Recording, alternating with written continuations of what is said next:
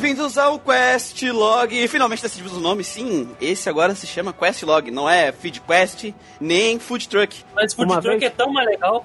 Sim, Pois é, eu tava pensando aqui. A gente continua chamando internamente de food truck. É, uma vez Food Truck, sempre Food Truck, que é como já roubei a frase aqui já do Manuel. E aqui comigo eu tenho o Sr. Christian. Oi, pessoal! Também o Sr. Manuel. Eu mesmo. E aí, tudo bom? Tô fazendo um tchauzinho aqui pro microfone aqui.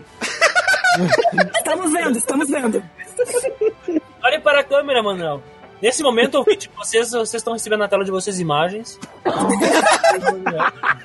Também temos aí o Sr. Lucas. E aí, gente? E por incrível que pareça, e talvez esse podcast pode não sair por causa que ele está presente aqui hoje. O Sr. Lucão.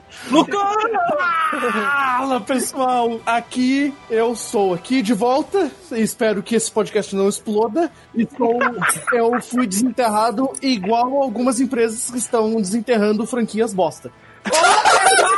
No meu no cu da Square. Olha, eu, Ou enterrando franquias boas, né? olha eu, eu gostei dessa do Lucão. É, é tipo uma alegoria a ele mesmo, tá ligado? Nossa, Mas eu nunca falei que eu prestava. O Lucão, pra quem não conhece, cara, a história dele é a seguinte: ele participou do prólogo. Aí toda vez que ele participa de qualquer outro podcast, o podcast explode e a gente tem que regravar e ele não pode regravar. Chrono Trigger, por exemplo. Você Chrono pode- Trigger, ver Profile. Uma, uma featuring, aparição secreta dele no, logo depois do encerramento do Chrono Trigger. Né? E alguns outros, sempre que é o dia de gravar, dá alguma merda gigante nele que ele não pode participar, que nem Earthbound. É, o Beat of Fire também era pra ele participar, então Super vamos torcer que hoje saia, né, Lucão? Não, Lucão. Lucão? O Lucão caiu!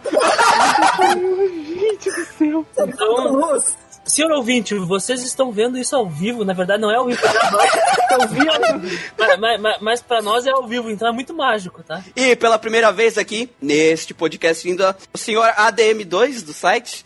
As pessoas já estavam curiosas pra saber quem é a senhorita Hitsu. Ninguém liga, mano. Ninguém tá querendo saber. Mentira, o pessoal tem raiva. O pessoal xinga a DM2 porque, o ADM, é porque eu sou um ADM. Eu sou um ADM de boa, paz e amor. E sempre que chega um post xingando alguma coisa, dis- dissertando o ódio na, na comunidade. Sempre tem treta lá, sempre. Sou Todo dia tem eu. treta lá. Porra. Escrevendo minhas cartinhas com lágrimas e ódio. Toda, toda semana que essas graças, se você participar, algum microfone delas dá um problema. Então aí, esse é o microfone máximo.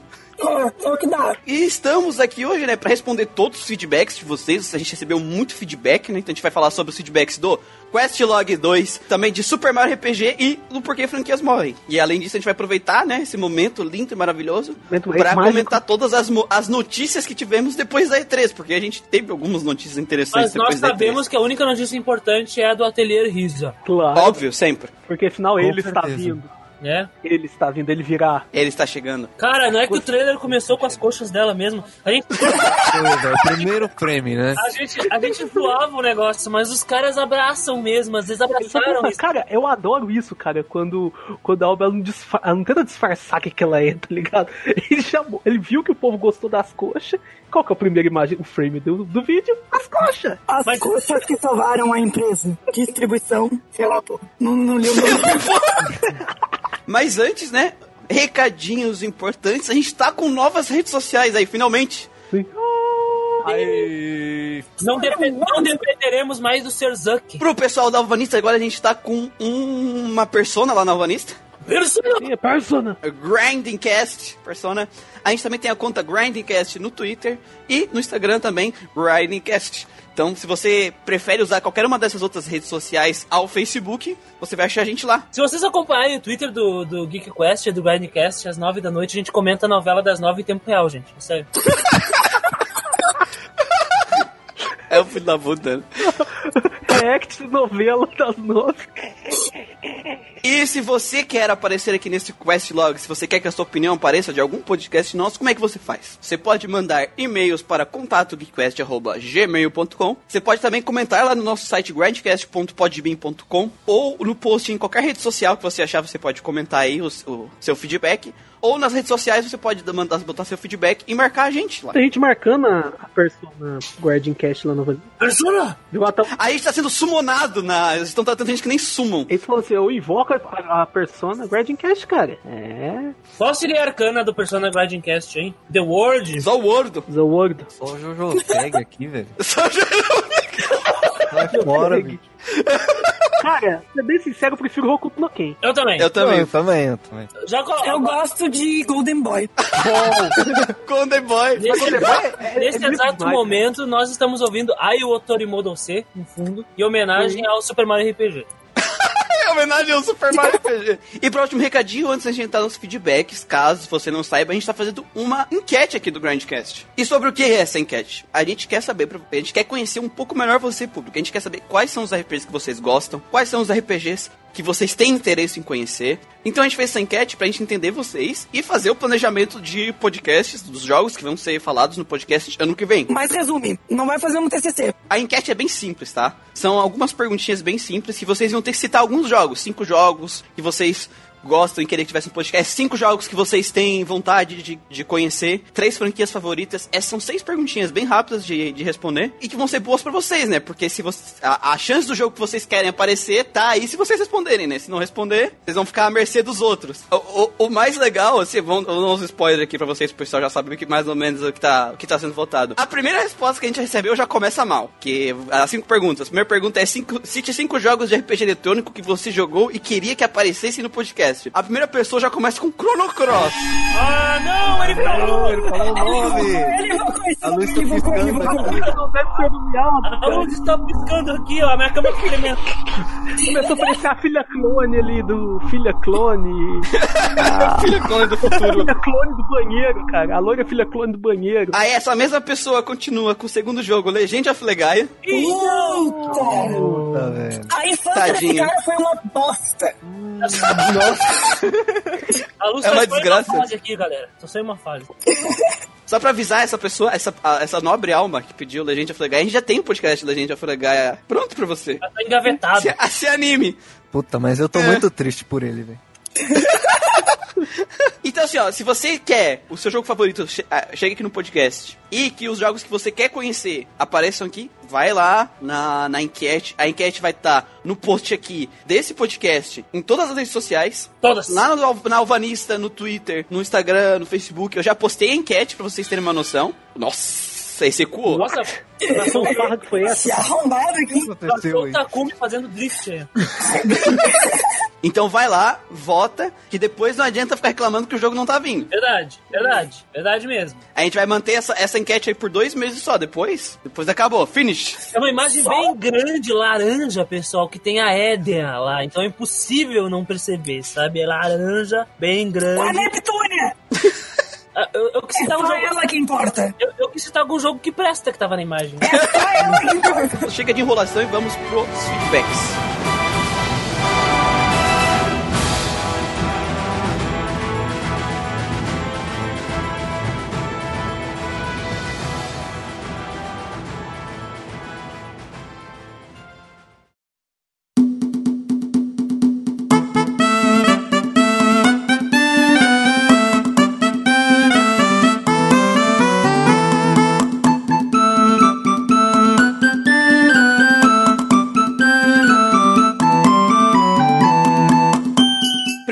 Agradecer por todo mundo lá do Facebook que tem comentado e interagido com as publicações e o podcast, em especial o Nicolas Henrique, Bruno R. de Souza, Arthur Neto Moreira, Marcos de Souza, Pedro Felipe Dias, Danilo Mendonça, Everson Abreu, Lídio Gomes, Octávio Ferreira, Francisco Wolf Santana Jr. Francisco, teu seu sobrenome tem Wolf? ou Tem o Wolf no teu sobrenome ou tu colocou aí pra ficar cool? só, só por curiosidade. Só por curiosidade. Tuli Racas, Vitor Edu, Gabriel Diomar, Alex. Dio! Dio! Mais um Jojo Peg, velho. Porra. Estamos cercados dele. E o Alex Lucena. Peraí, Muriel. Cadê o Tomás? Ele saiu, ele sumiu, é? Pois é, o Tomás sumiu, né? Cadê o cara Sumiu. do Del Valle lá? Também sumiu. Sumiu, sumiu. Não comentaram mais. Ah, cara, Depois que a gente fez piadinha com o nome dele, né? Volte, o Christian foi fazer piadinha com o nome dele aí. Foi falar Não piadinha do Tomás. piadinha, eu fiquei... Não, não, não, não, não, não. O Christian foi fazer piadinha e deu nisso, cara. Não, não, o do, Manuel foi pior, cara. Cara, putz, eu, fui- eu fiz só uma piadinha inocente reverente. Tu chegou lá e falou, ah, estão masturbando. Ah,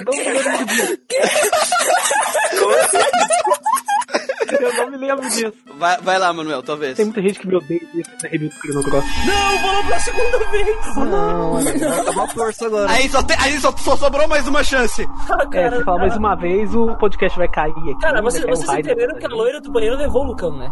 Pois é, ele não voltou mais. O Lucão foi a primeira vítima.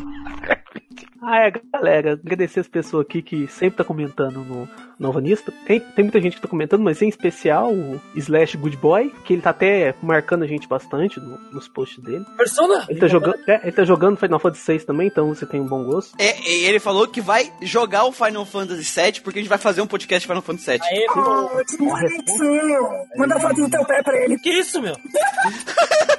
que isso? What the fuck? Que isso?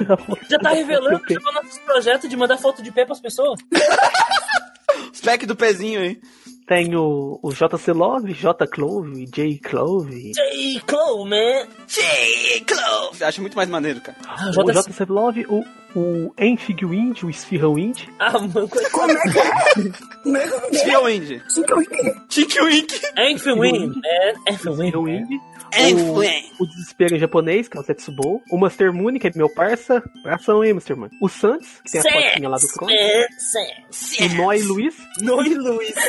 É? Ó, só- só- só- o, o Saints, é legal o último comentário dele lá no podcast de, de, de Super Mario RPG. Vamos ouvir o podcast sobre o suposto melhor que Chrono Trigger. Puta cara já. Já preparou o O terreno. Noi Luiz. O Wilford Underline Fernandes. O Underline Gustavo. O Sophie. O Santos de novo. Ó, o Santos tá dublado, cara. Tá, du- tá duplicado o Santos. É o, du, é o Dupliquei o Santos. Paguei aqui o Santos. O Diff Corps, Diff Corps, bração pro Diff Corps também. Que tem hora que eu não entendo o que, que eu não entendo o que ele fala. Ele escreve umas coisas assim meio complicadas, tá ligado? O Vinícius Santana, que mudou o nick dele agora. É Vinícius. Underline Santana. Isso, Vinícius Underline Santana, que ele mudou o nick agora, ele tirou três. O Lê, Lê. e o Maronildo. Cara, eu, eu acho que esse- esses caras estão seguindo nossas dicas de nick, né? O coach de nick. Coach de... Porque é Coach quântico de Nick aqui no Grindcast. O, o, o cara é o Lê. Só o Lê, mano. É Só simplicidade acima de tudo. A gente mudou o mindset dele. Ninguém fala a palavra mindset nessa casa. Nós fizemos um Brainstorm. De feedbacks, a gente tem um feedback geral. Muitas pessoas estão fala- falando que não sempre falaram o nick do JC Love errado. Virou trend, virou trend topics mundiais. Depois de escutar o nosso, o nosso podcast, eles perceberam que também falavam errado. Explodiu a mente das né? pessoas, né? Virou trend topic mundial lá no, no, no Twitter. Estamos falando do, do JC Love, né? E- e- então vamos pra. Vamos abrir a campanha aqui. Hashtag volta J. Clove. Volta. Calma. Marque, marque o JC Love na hashtag. JC. JC, né? Vamos deixar nos Trend Topics do Twitter. Isso. Agora a gente tem Twitter, né? Isso. Então vamos para primeiro, os primeiros feedbacks. Feedback geral do Matheus SFV. Mate... Não é Matheus SSV, mano. É Matheus FV. FV. O S faz parte. O S faz parte do nome dele. Cara, é, eu vou ler o feedback dele porque é, melhor- é o melhor feedback pra um disléxico ler, porque daí fica melhor ainda o feedback. Meu Deus, que vergonha. Então o feedback dele começa já com. Ih, faltou, eu não botei nos agradecimentos, né? Ixi, Ah, é. Foi mal, Matheus SSV. foi mal, a gente Barão. esqueceu, mas tá aí, ó, tava agradecendo, teu feedback tá aqui, ó. Não me culpa, eu só li. Quem disse Então vamos lá, o, o título do feedback. é, foi mal, foi mal, esqueci. Bom, tá aí, ó. O, o feedback dele já começa com um ótimo título. O feedback menos informativo de todos. Esses dias, muito provavelmente quinta ou sexta passada, abre parênteses, talvez quarta ou quinta passada, fecha parênteses. Ah. Durante a manhã, O cara tá perdido no tempo. Ele, ele, ele jogou Chrono Trigger, ele, cara. ele jogou Chrono Trigger e tá, tá, tá mal, né, velho? Durante a manhã, enquanto ainda estava acordando no trabalho e tal. Tava acordando no trabalho. E dormiu no trabalho. Cara, no trabalho, cara. Olha, velho. O cara morre. Não, ele é autônomo, então. Aí. Resolvi ouvir o Grindcast, que não tinha ouvido ainda. Bem, já tinha começado a ouvir antes de sair de casa, mas como de casa até o trabalho se conta em tempo contínuo, sem a espera do ônibus, não deve dar menos de 20 minutos. Ou seja, ele não dormiu no trabalho. É. Tá confuso, tá confuso, vamos lá. Aí, parênteses, capaz de ser menos ainda. Acabei de confirmar no Maps que é por aí mesmo. Meu Deus. Fecha parênteses. Ia ser uns dias pra acabar de ouvir um episódio só. Acabei ouvindo o primeiro Food Quest. e o pod sobre fama versus sucesso. Não é fama versus sucesso. Eu não faz ideia o quanto deixa a gente feliz ele falando Food Quest. É, Food Quest. Faltou Foi só o melhor nome não escolhido, né? melhor nome. Não, não, o melhor nome não escolhido é Carrocinha do Cacete, cara. Sim. Abre parênteses. A menos que eu me lembre, era esse o tema. Era quase isso. Era sucesso versus qualidade, não fama versus sucesso, que não faz muito sentido. Ao menos que eu me lembre, esse era o tema. KKK. É, E aí que vem a questão. Ponto. Desde então, eu venho pensando em fazer um post pra comentar sobre e tal. Já, já mudou de assunto. Acho que a gente achou mais um léxico. assim como eu fiz no sistema, no sistema por turno. No sistema por turno ele fez um puta post lá sobre Nocturne. Eu acho que é porque ele gosta muito de Nocturne e ele lembrou. Assim. Bastante. Porém, como o tempo passa e tal, eu me esqueci. Não, gente como a gente, né? Esse, esse cara De aí, boa Matheus. parte da pauta. KKKK. Pra não dizer que não esqueci nada, me lembro que o Manuel leu meu comentário com uma voz de jovem dinâmico que fica parecendo uma das vozes zoadas que eu faço pra alguém rir. Lembrei também que a conclusão final foi óbvia.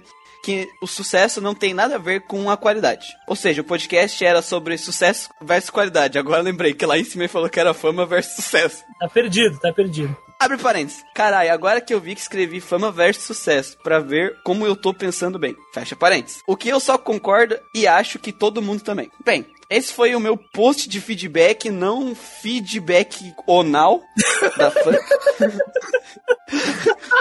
Só pra dizer que não falei nada. KKKK.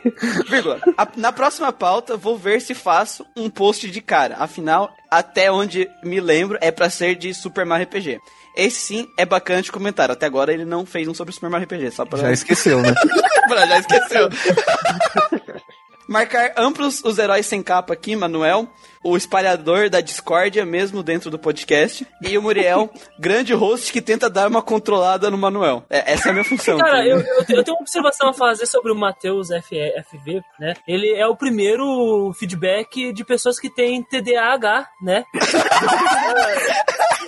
Nossos ouvintes. É, foi incrível como ele perdeu o foco no meio do, do, do feedback dele. Ele perdeu, e ele esqueceu uma coisa que ele tinha prometido pra gente aqui nesse feedback. Então, Matheus FV. Eu me senti família. Ah, eu, eu, eu aconselho que tu busque alguma coisa aí pra tu melhorar a tua atenção. É, a tua atenção. Mas gostamos muito do teu comentário. Continue assim. Menos, menos, menos cabeça de vento só, né? Eu, eu entendo, eu entendo como ele se sente. Então, isso termina os feedbacks gerais, vamos para o feedback do último Food Truck, ou Quest Log agora, né? Que a gente falou sobre os jogos da E3.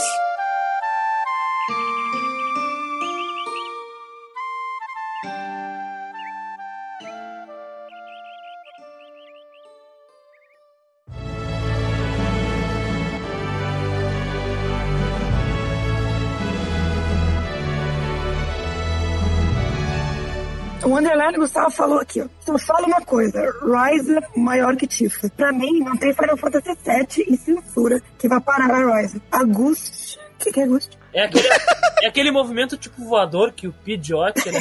PJ. Agust É, deve ser quer isso mesmo. até lançar o jogo em inglês o quanto antes. Harsh, harsh, harsh, harsh, harsh, harsh, harsh. Os caras os cara lançaram uma notícia, depois a gente vai comentar, que tem. uh, explica muito sobre o que, que eles vão adicionar ao jogo pra aumentar as horas, o que, que foi adicionado, o sistema de combate e tudo mais. Mas todo mundo tá falando só das tentativas. Coisas Eu- importantes, né? Eu Tem que ser posso coisa fazer uma análise filosófica sobre esse comentário do Underline Gustavo. Diga.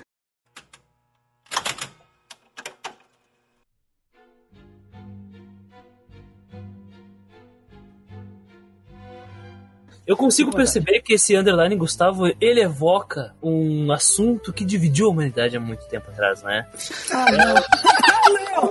É o embate, é o embate entre os peitos e as coxas. E nós, nós percebemos que o Underline Gustavo, ele é muito fã da Risa, então ele gosta de coxas. Nada contra os fãs da Tifa. Até porque a Tifa é a best grill do Final Fantasy VII. Até porque ela fica viva. Mas...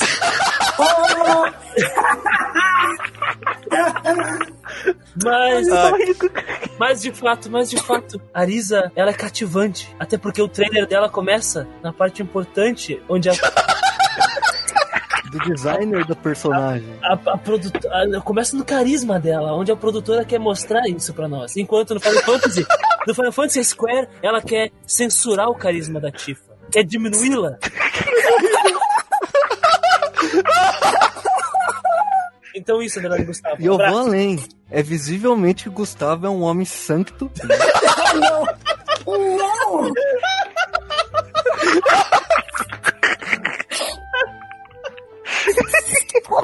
que leva a cultura muito ao pé da letra, cara. Muito obrigado, estamos esperando o seu próximo feedback. Feedback. Eu acho que vocês são muito viadinho, viadinho, porque cabendo na boca tá tudo bem. Que isso, cara? Que agressividade é essa, meu?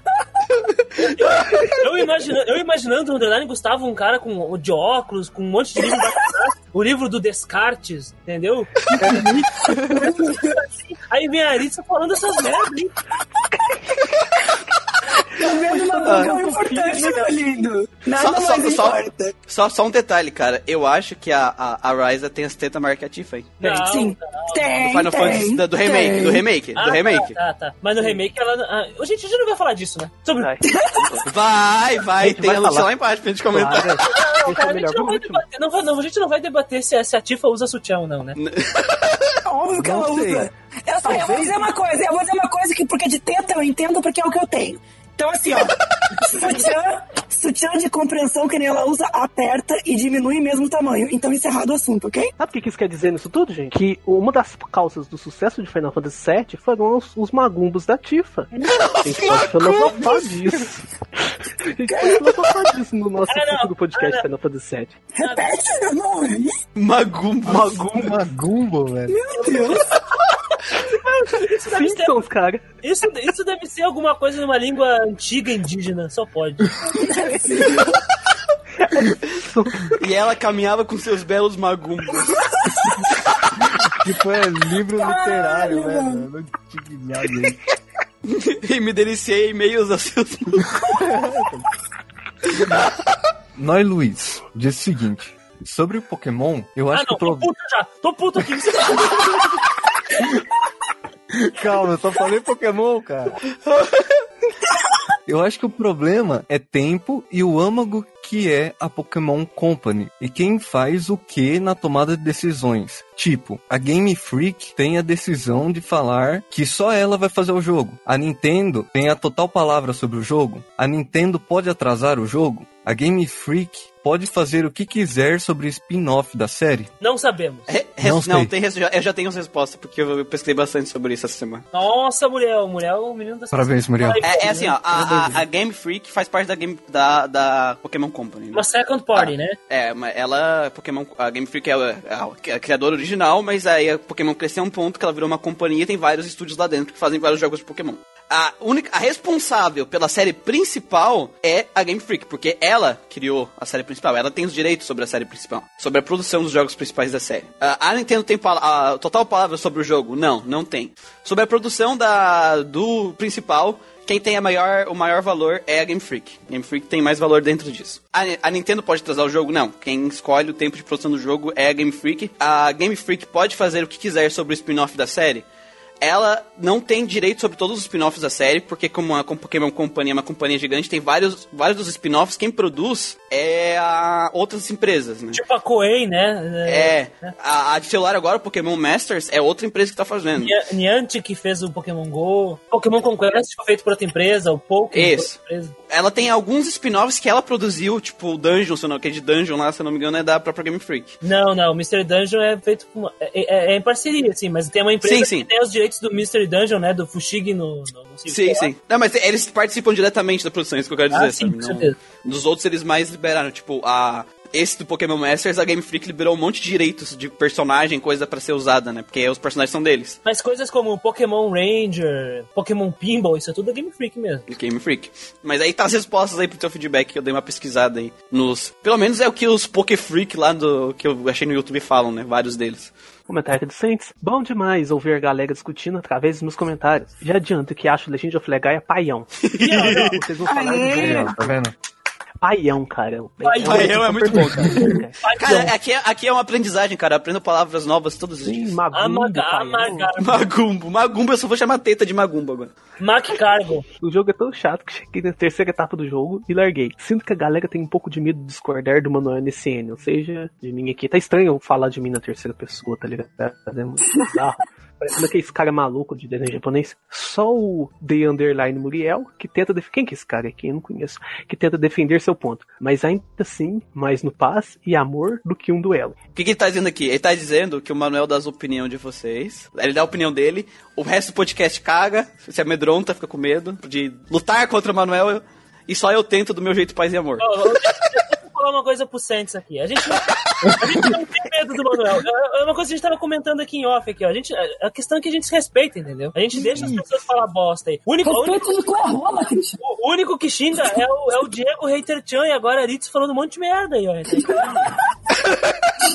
Então, quando o Manuel fala, ou eu falo, tal, a gente respeita o que o outro fala. E quando a gente concorda, a gente costuma dar ênfase nisso. E se tem algum ponto ali que a gente discorda e acha que é interessante pra levantar pro tópico, a gente comenta. Isso aconteceu várias vezes, né?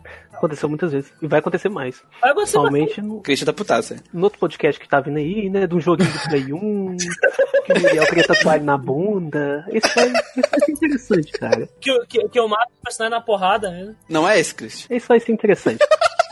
Do dragão. Ah, não! Ah, não, tá falando do, do, do Legai. Não, não é o legal também, Christian. É outro jogo não. do Play 1. Ah, não, tá falando da loira do banheiro. Não! Não, Não! Meu Deus, Cara, a gente só tem. A, a gente, se a gente falar o nome dessa cara. coisa mais uma vez, a gente morre, vocês já sabem disso, né? O Lucão já foi levado. O Lucão foi levado, o Lucão foi levado pro Void, velho. É, cara.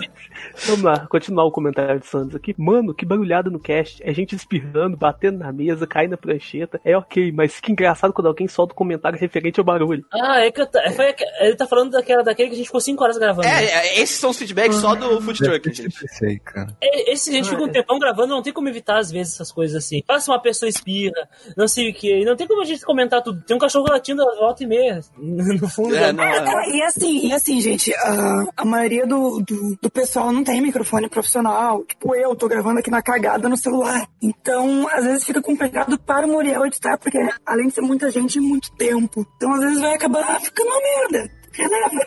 O que importa é Mas a nós gente vai. chegarmos vai- a vocês, alcançarmos o coraçãozinho de vocês. Mas a gente vai melhorar. a gente- Um dia a gente tá, compra microfone bom. Vou continuar o, o comentário de Santos aqui. Assim como D underline Muriel também, falo YS. Aqui é BR. Wireless. Wise.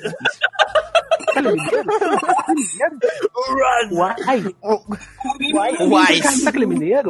Eu acho que eu não falo muito uai, tá ligado? Mas eu acho que é só quem tá de fora que consegue ver o sotaque de. Eu, eu consigo, Eu- eu consigo imaginar o Manuel sentado, tipo assim, gravando no computador dele, do lado dele uma cesta cheia de pão de queijo, assim. Tá no cu, cara. aos, pés dele, aos pés dele tem dois garrafões de cachaça, assim. É uma desgraça, né? Rapaz, eu tenho vontade de fazer um fogão de lenha aqui em casa só pra, ficar, só pra esquentar nesses tempos de frio. Mas enfim.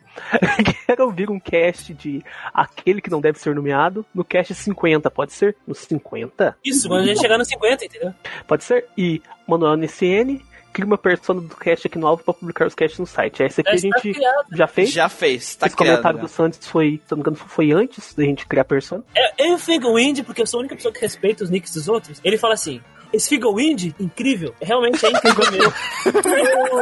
eu, eu- não acredito ainda no que acontece aqui, mas enfim. E aí ele fala assim: de qualquer forma, peço novamente desculpas pelo wow test. E foi mal, Muriel. Ainda não associei direito a voz com a pessoa ainda. Bom, Yuji Horii, ser conservador, pelo menos, ainda é algo bom. Considerando que tem uma galera aí, inclusive novanista, falando que RPG, falando que RPG de turno morreu. Pior que Dragon Quest XI, não me incomodou. O lance do protagonista mudo, apesar de que realmente não tem um proveito melhor, como os Mega tem da vida, que tem o famoso Your Choices Matter. Ou seja, esse aqui ele tem bom gosto. Já que a maioria das respostas são yes ou no, apesar que eu sempre perder as estribeiras naquela cena que você tem a opção de recusar a ajuda da sereia e a Martina barra Jade já manda aquele chutão no protagonista. Incrível como MT1 é o Megami Tensei, imagino que ele esteja falando. Sim, Do sim. NES. Não tem um sistema de save. Múltiplos finais, tem New Game Plus, mas os Shin Megami Tensei de Super Nintendo não. Acho que só voltou em Devil Summoner. Soul Hackers, eu tenho certeza que tem. Inclusive, jogão aí. Olha, tá indicando aí o Soul Hackers pra gente jogar, né? Não caiu nesse buraco que é Brave Exvius e Grand Blue. Passe longe. Ó, Hater Chan não está aqui, mas ele é muito fã de Grand Blue Fantasy, cara. Inclusive lá no, no Facebook ele trocou a foto de perfil dele e botou uma de Gun Blue. É verdade. Eu vou dizer que a arte do Grand Blue é muito boa, diga-se, né? Principalmente das drafts. A Vamos arte continuar. das drafts. É as meninas touro, Christian? As Menina meninas vaca. Isso. Deixa as vacas. O porte de Romancing Saga 3 tá realmente bonito. Os bosses relevantes do porte do 2 foram animados. Mas é aqui, Saga é uma franquia bem nicho mesmo, não é convidativa. Roma Saga 2 tem a fama no Japão de ser um dos RPGs mais difíceis do Super Famicom, ele diz. O Kawazu mesmo chegou numa entrevista e mandou um, abre aspas, prefiro que os jogadores quitem pelo jogo ser difícil do que ser um simples demais. Fecha aspas. Bem fazer japonês, né? Alguém aqui já jogou essa, essa, essa Como franquia? Porque eu não joguei. Não. É. Não, eu não. E agora, e agora eu nunca vou jogar, né? Christian, o Christian tá apanhando no Final Fantasy VII do primeiro Não, boss, não, não, imagina. É, é Cal- esse, esse filho do esse Kawazu aí tá sendo escroto, né, velho? Vamos falar assim sincero. quê? Não, o cara chega assim, eu vou fazer o jogo ser difícil mesmo, quero que você se foda. É, porra, mano, respeita. Eu acho né, cara? interessante, sabe por quê? Porque o romance é de nicho, tá ligado? O jogo nunca vai, vai atingir um público muito alto, então ele tá agradando um público específico. Mas tu, não, precisa- mas tu não precisa ser difícil pra ser de nicho, ô, Manuel. Tu pode ser um jogo acessível, não fácil e interessante. Eu ainda não joguei nenhum romance em saga, cara, mas, mas eu acho que faz um pouco, faz bastante sentido o que ele falou, dentro da, da- das limitações do público do, do romance em saga mesmo. Achei até interessante na hora que ele falou, tem interesse em jogar a franquia, depois de ver eles comentar. Bom, vou continuar aqui o comentário do Spearwin. Aí fala o seguinte: É, ele sempre quer adicionar mecânicas novas a cada jogo. Inclusive, Last Remnant é um filho bastardo dessa franquia. Bom, aí ele fala aqui do Final Fantasy, né? Lightning é a boneca inflável do Motomuto Oyama, não do Nomura. Você sente que a Square tá mal financeiramente quando o cara da Millennium Arthur, que é uma franquia que dava bastante lucro pra eles para ele sair da franquia. Os dois Blu-ray do Sai da empresa. da empresa. Os dois Blu-ray do Final Fantasy VII R. É Square, não sabendo que é comprimir os assets. Esse negócio aí dos dois Blu-rays do, do Final Fantasy, pelo que eles entregaram lá, depois que a gente vai comentar nas notícias, é. Não é questão né? de asset, não, cara. Eles realmente estão querendo botar o, Play- o PlayStation 4 a pegar fogo. Que Eles eles querem, comentaram. eles querem fazer a tela azul da, da morte, a luz vermelha da morte, né, no, no PlayStation 4, cara. Ah, É, gente, de- pelo depois, bom, olha só. é, de- depois que o, o Lucas pular na página dele o, o- o PlayStation 4 uh, crashando pro Dark Souls, eu não duvido que pega exploda. Não, peraí, peraí, o Dark Souls 1. não, do, o 3, né? É o 3. Dark Souls 3. Isso. Mas é, esses dois Blu-rays, esses dois Blu-rays aí é minigame. Vai ter minigame. Vai Cara, ter- se for um minigame de pesca bom, tá valendo. Cara, vai ter pes- a lendária pescaria em Midgar. Anote isso aí. A lendária pescaria em Midgar. Não tem nem um rio em Midgar. Agora ele vai falar de Pokémon, tô ficando puto, tô ficando pelado, já tô tirando a roupa. ele fala assim: Pokémon Stadium, Colosseum, XD e Battle Revolution são tudo terceirizados. E é o que a Game Freak deveria ter feito. Sei lá, eles poderiam pedir ajuda da Nintendo. Os caras não sabem o que estão fazendo, pô! Cara, esse- quando eu tava fazendo pesquisa sobre Pokémon pra gente comentar hoje aqui, cara, eu achei um vídeo que tá em alta agora no YouTube que é Pokémon Stadium, aquele primeirão, Mega Kick. Ah, Até o Snorlax pula pra dar um, um chute Não, naquele sim, jogo. é, virou meme, né, cara? É. É, é aquilo que eu falei da comparação. Eu comentei isso no, no, no food truck lá do, da Uhum. E3, que mostra o coelhinho pulando e só colocando o pezinho pra frente e o Cabo Tops dando uma voadeira, sendo taekwondista, batendo nos caras lá. E Cara, aí, porra, velho. Tem um vídeo, cara, de 8 minutos mostrando todos os Pokémons do Pokémon Stadium lá de 94 do Nintendo 64. Todos eles com uma animação diferente pro Mega Kick. Um exemplo que eu lembro do Pokémon Stadium, cara, que eu joguei muito Pokémon Stadium 2, que o Vaporeon, cara, quando ele ia joga- usar o surf, cara, ele dava uma pirueta. Eu achava muito legal aquilo lá. Tipo, o Snorlax, cara, quando ele quando ele ia dar o Earthquake, é, ele pulava. Quando ele ia dar o Body Slam, ele ia com a barriga. é muito interessante. Cara, é maravilhoso. O Battle Revolution é maravilhoso. Cara, eles lançaram a quarta geração e depois lançaram o Battle Revolution. E o pessoal comprava o jogo só pra jogar em 3Dzão, cara. Essa é, Era. a sacada do negócio. Dá pra fazer de Switch, sabe? Mas vamos falar de Pokémon depois que eu tô puto. Enfim, ele fala assim, ó. Wise se pronuncia is mesmo. Então a gente tá falando errado. To- Até eu tava falando errado. Todo mundo tava falando WS errado. mesmo. WS. AS. WS é AS. muito melhor, cara. AS. Escreve com Y. Sul, tá ligado? WS. Pelo visto, as impressões da franquia não são muito positivas. Não joguei o 7, o 8 Oito. ainda, mas recomendo o Wave of Fagana pra ter uma impressão boa da franquia. Eu comentei isso com os guri aqui, com os meninos, e eles falaram pra eu não comprar nada, porque, mas eles não entendem nada, né, gente? Você sabe. É, eu falei, eu, eu, eu falei que eu joguei o 1 e o 2. O Lacrimosa of Dana parece tava muito caro, então não comprei. Mas eu não comprei nada, na verdade. Mas eu tô pensando nesse Wolf of Fagana faz um tempinho já, né? Comentei até com o Muriel. É, eu tenho ele aqui. Eu Vendo esse comentário, parece que aquele povo vai, com- vai recomendar anime e fala, ó, joga o... a- assiste o One Piece 600 que fica legal. Sabe? Atelier traduziram a versão do PS2 dos dois primeiros tem um tempo, aí pra caso alguém queira. Fui checar qual é a opinião dos fãs da franquia quanto a esse novo e pelo visto ficaram felizes com o abre aspas mundo aberto voltar e não confiam na data de lançamento japonês do joguinho, junto com o Dragon Quest ah, 11S Code Vein e o Wise ou Is 9. Não, com certeza, a gente quer jogar o, o, o, o, o ateliê novo, porque o conceito de mundo aberto deles é muito interessante. Sim, é, realmente. abre aspas mundo aberto. É. Abriu muitos É um- meus horizontes aquele jogo, cara. Cara? Eu vi, é, vi um cara no Facebook lá comentando sobre o ateliê que eu lembrei, né, que é, que ele vai ser o novo Final Fantasy VII, né, com novas inovações, e eu falei, eu espero que essas inovações... Novas inovações. É, eu espero que essas inovações do, do, do ateliê se espalhem, né, ficam tão famosas que nem a do Final Fantasy VII. Cara, qual, era a inovação do Final Fantasy VII mesmo? Era o Sephiroth e a Tifa, né? Esse, Sephiroth. Sobre esses dois primeiros jogos, é, só comentar aqui que eu joguei o primeiro, na Uhum. época, o Ateliê Iris, ou é Isis? Ou é Iris? Iris. Iris. Iris. É outra coisa. É, eu, eu, Aécios. eu joguei o primeiro na época e eu joguei o segundo até metade, mais ou menos, que eu dropei. Ela ensina a fazer cocaína. É, eu. É química, né? Eu. Eu baixei aqui. Hoje, hoje eu tava procurando, olhando os jogos de Play 2 que eu tenho pra jogar. Que tem alguns pra fazer podcast, mas como isso ia demorar muito? Porque eu tô de férias, eu não quero jogar porcaria. Aí eu achei um desses do Atelier aí. E peguei esse Iris aí, ó. Vamos ver o que vai dar aí. Vai ser uma preparação pra Risa, cara. O primeiro ele é bem legal pra matar tempo, sabe? Ele tem muita coisa que incomoda no jogo, Hum, mas assim, realmente incomoda. É de E tem- dropar. E tem outra coisa que o jogo me interessou, é que ele me lembra Artonelico, então, bora. Com isso a gente encerra os feedbacks de, do Food Truck 2 da E3 e a gente vai direto agora pros, pros pelos feedbacks de por que franquias morrem.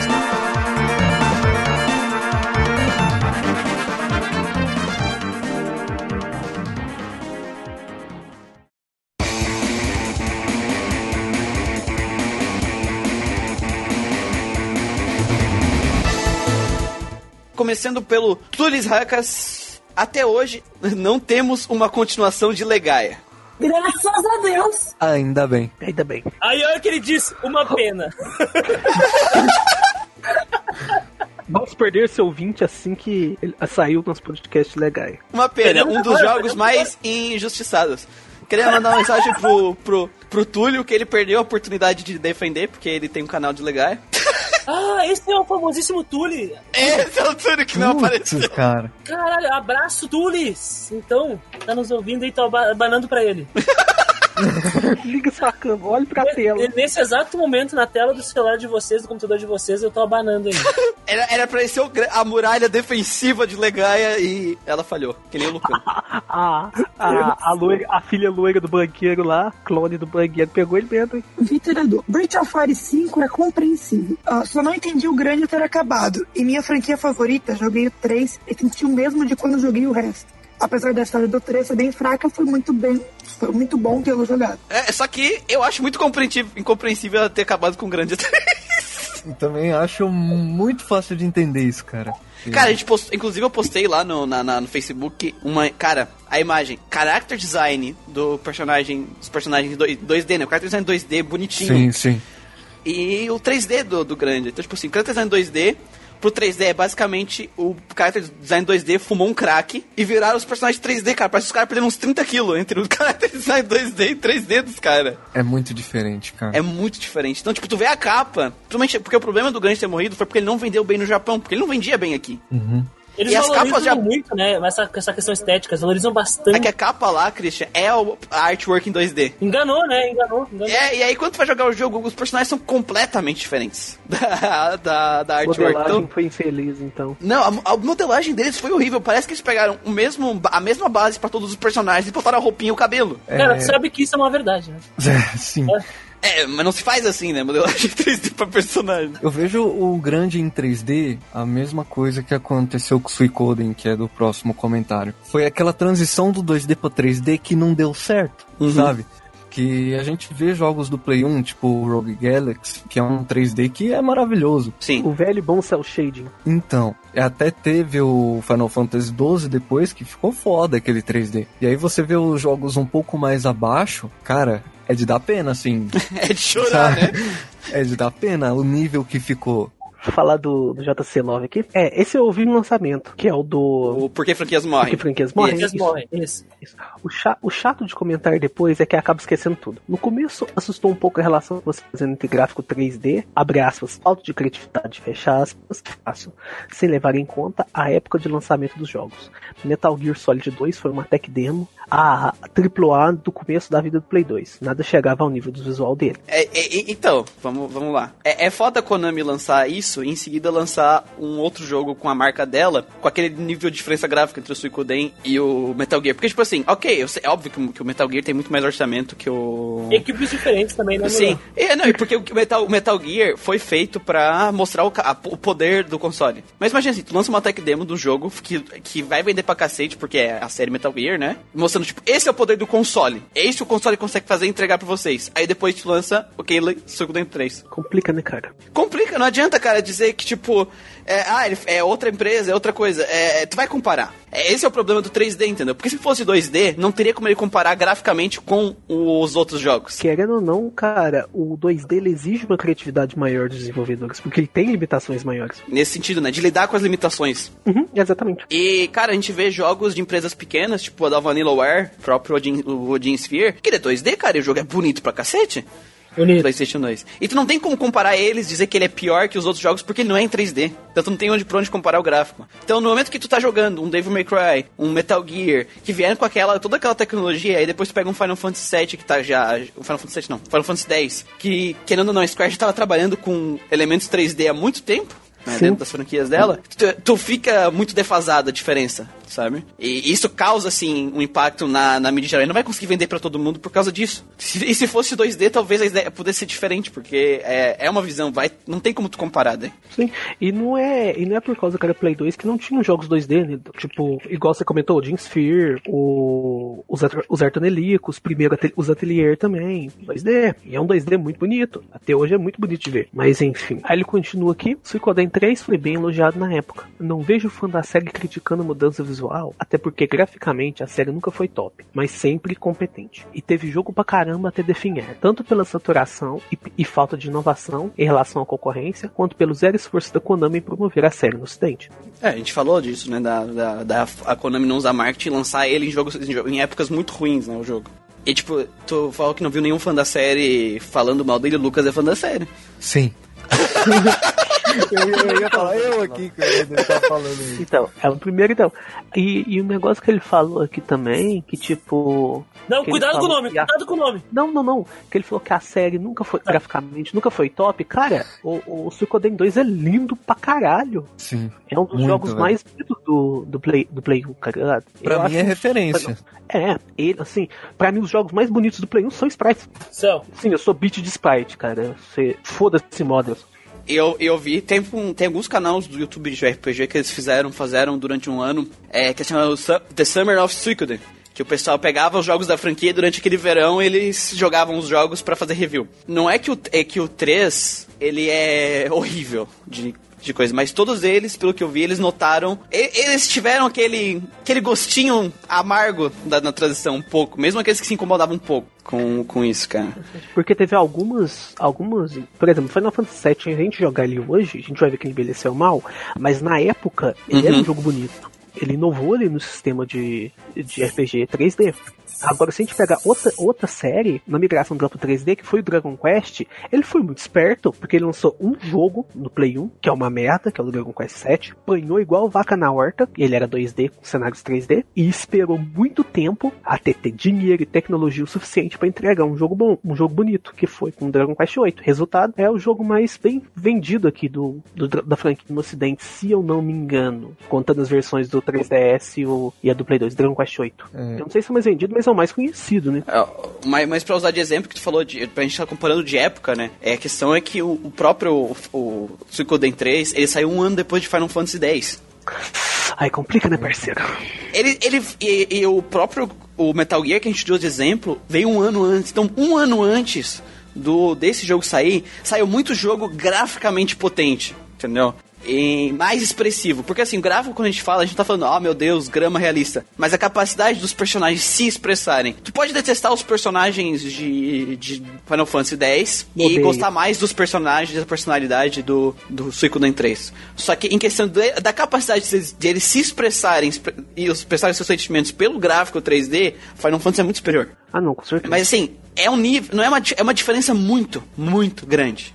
E É isso a um gente jogo- vê em qualquer outro jogo de RPG que não tivesse um, um orçamento gigante no PlayStation 1. Qualquer jogo que não tivesse um orçamento gigante, tipo os, os jogos da Sony, que fizeram alguns jogos, os jogos da Sony, o RPG da Sony lá, Legend of Dragon. Legend of Dragon é, que tem um orçamento grande pra competir, qualquer outro RPG menor que fez em 3D, ele foi esmagado em questão gráfica. É, é, tu pode parar pra comparar. É, os jogos que conseguiram competir, que hoje ficam na mente das pessoas do PlayStation 1, que não é da Square, eram jogos 2D. President Valkyrie Profiles, Breath of Fire. É, então, o Br- Breath of Fire foi um que sofreu disso também, né? Porque foi o Dragon Quarter, né? Que saiu pra Play 2. Teve o Ark the Led, acho que é End of Darkness, também sofreu com isso. Então foi uma mudança que impactou, né? Quem conseguiu aí, não sei se em questão de orçamento ou de equipe, mas quem conseguiu se desenvolver melhor, teve uma- um bom feedback do, dos jogadores aí. É, é- é aquela questão que a gente falou, não é só por causa do gráfico 3D. Vários desses jogos fizeram outras coisas ruins. Mas a questão do sprite deles, nos jogos que vieram antes, faziam parte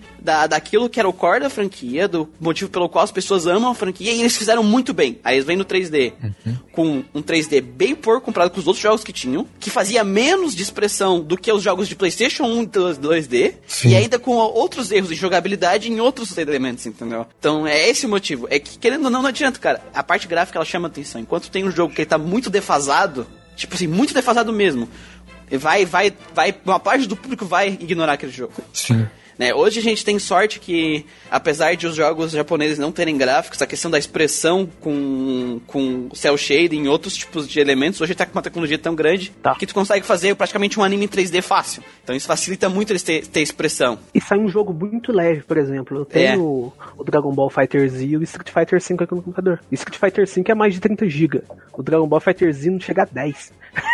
É, é, cara, é, é- é aquela coisa. é, ninguém tá dizendo que gráfico é a coisa mais importante, mas gráfico faz a diferença. Faz diferença. O que, que a gente quer dizer? Não é o problema dele ser em 3D. O problema é ele ser um 3D muito inferior do que a gente tinha na época e ele conseguir fazer menos do que ele fazia antes quando ele era 2D. Essa transição que quebra o jogo. Exatamente. cara. Bom, continue aí. Aí, aí ele fala da minha pessoa. Eu não vou, agora eu não vou ler seu comentário inteiro, JC Love, porque você tá falando aquele, o nome daquele que não deve ser nomeado. E a gente já tá no limite. A gente vai e a gente tá no morrer, limite. a gente tá no limite. Tá ligado? Aqui é igual transformar em dragão do Breath of Fire 5. Se você transformar muito, você morre. E o Lucão já foi levado pro Void. Já foi O Lucão já foi levado. Até A- a queimou, Rin- até queimou a lâmpada aqui da sala, sabia? Tá, o tá Lucão já todo foi levado. aqui. A Voltando Ritsu agora parou de falar. Então acho que ela já Pode. tá sendo afetada. O Link Então está é parado na minha porta aqui, só esperando esse nome aqui. O, o gato do mato lá, demoníaco, tá parado na casa do Lucas ali. Então, não vamos falar mais esse nome. Segura e mandou NSN. O hate de aquele que não deve ser nomeado tá demais. Achar os gráficos topzera dele feios é muito ódio. Hehehe. Eu não achei o- os gráficos dele feios. Acho que quem falou foi o, O Christian, foi o Christian. Não, o gráfico, peraí, o peraí. gráfico não é feio, o personagem é feio. Cara, Os personagens cara, são feios. sinceramente, design não, é não, feio, não, não. então. Ó, O que, que eu falei? Vou explicar o que, que eu falei. A, cara, a transição do Chrono Trigger pro aquele que não deve ser nomeado é muito traumatizante, é isso que eu disse. É Isso é feio. E tu, tu passar do, do Akira Toriyama pro que é, cara, é, é, uma, é uma decepção. Pra mim é tanta decepção do, daquele que não deve ser nomeado, quase que eu falo, não. Quase! Na trave! Brincadeira Ah, cara, Daquele que não deve ser nomeado, cara. pra mim uma é- mão. Pra mim, uma coisa, cara, eu achei ela pior do que a transição do Yoshitaka Amano pro Tetsuya Nomura, cara. Eu tava comentando com o Christian hoje cedo. É uma das coisas que eu não gosto em Final Fantasy VII. Aquilo lá me dá nojo. A arte que eles usou no, no Final Fantasy VII, ela me dá asco, cara. Mas assim, a daquele que não deve ser nomeado foi muito pior. Porque não apenas mudou a arte do jogo, mudou tudo. E não adianta você falar que não é uma continuação, porque o jogo em todo momento ele se vende como uma. A história dele se conta como uma. E quando a gente chegar no podcast 50, a gente fala desse negócio. Até lá a gente vai arrumar umas mandingas, umas galinhas pretas, uns pentagramas pra gente ficar protegido, tá ligado? Que a gente vai falar Nós entraremos em contato com sacerdotes para nos manter a salvo. Aí ele continua, vou ler o restinho do, do comentário dele. Uma série de contrajetórias semelhante a Sukoden foi o Wood Arms, que pensei que fosse ser citada. LBX, qual que é essa, também é bem divertido também. Pra quem curte Metabots, recomendo. Foi o que eu citei, eu tenho, eu tenho pro 3DS. É o Dambaru Senki, né? O LBX bem legal, muito divertido, diga-se também. O, o Wild Arms, o primeiro, ele sofre muito de ter lançado, se não me engano, foi no mesmo ano do, do Final Fantasy VII. Outro é um jogo jogo legalzinho, também, hein? É, o Wild Arms foi um ano antes.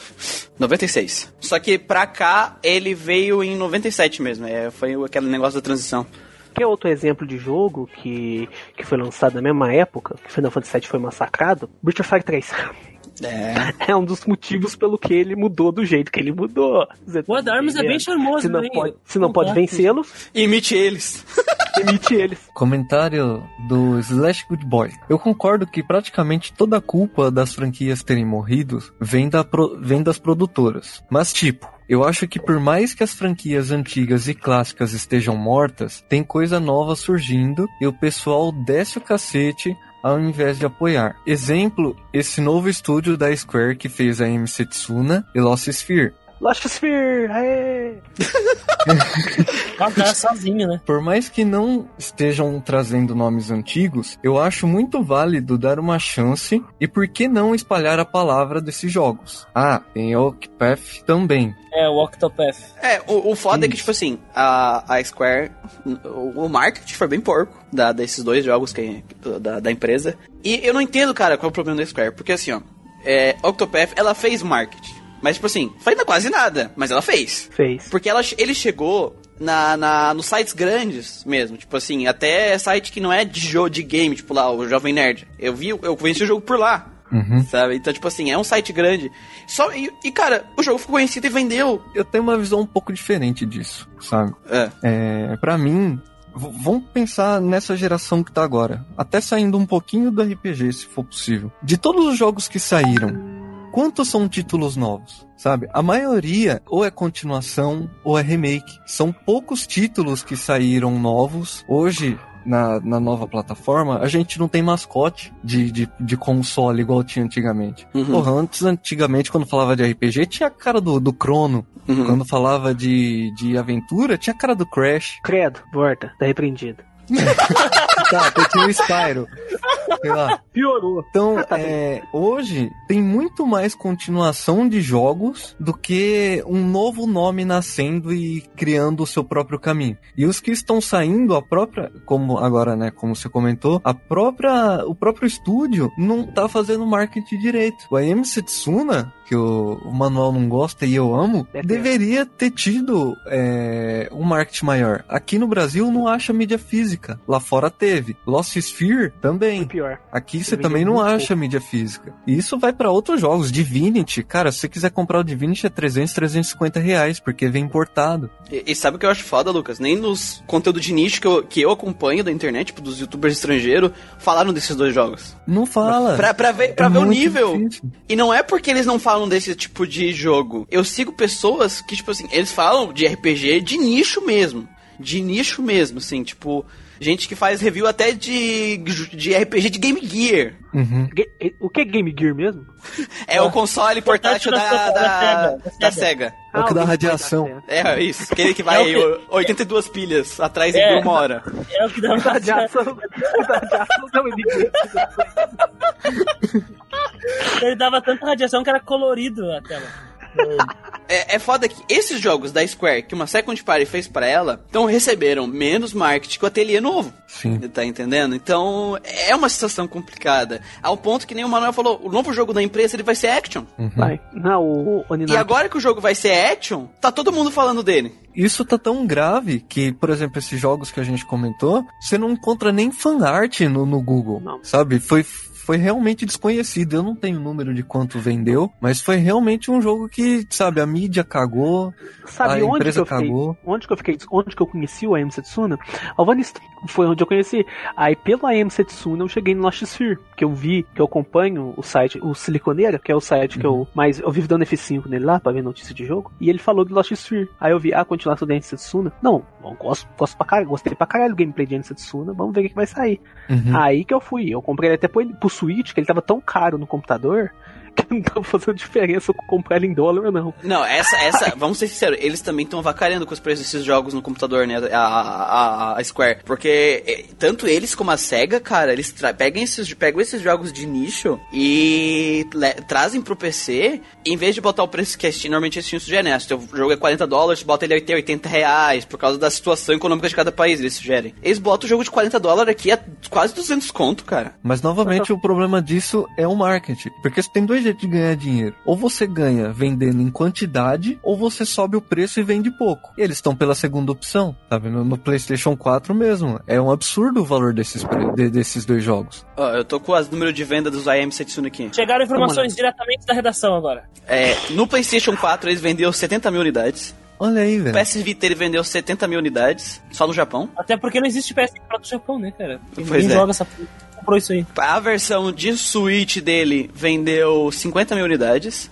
Isso só no Japão, porque não tem informações dos países. E não tem a de informação. E a versão da Steam não tem informações de, de vendas de sales ainda. Do Lost Sphere tem aí? Lost, Lost Sphere também não. Tá bem. É bem, tipo assim, é tão. É tão. é, tá, tá tão cagado, tão cagando pra esse jogo que até o site que é o foco deles é conseguir essas informações e trazer pra gente, não tá conseguindo as informações das vendas aqui no ocidente. Essas vendas que eu dei são só as vendas do Japão. E um RPG de turno que o Japão ama só vendeu 70 mil no Japão, cara. É foda, cara. Foda, né? Mas Ai, eu não desisti. O próximo jogo da empresa, que é o Oninaki, é o primeiro na minha lista da E3, velho. Eu vou Não, comprar. Não, eu também vou comprar. Só que é triste, cara, por ser, por ser action, cara. Você jogou a AM Setsuna, se você for jogar o Lost Sphere, você vai perceber um detalhe interessante. O AM Setsuna ele bebe muito de Chrono Trigger. Sim, É sim. três personagens por equipe, tem até o nome das magias é igual. No Ataque Minério, grupo. essas coisas, é X-Ataque. Quando foi pro Lost Sphere, o, o gameplay tava começando a criar identidade própria. São quatro personagens na parte. Sim, eu joguei um pedaço dele. É, é só um personagem que pode usar golpe em duplo, pode usar ataque combinado. Os outros têm habilidade diferente. Ou seja, o que, que eu tava esperando? O próximo jogo vai ser foda pra caralho. Porque isso faz action.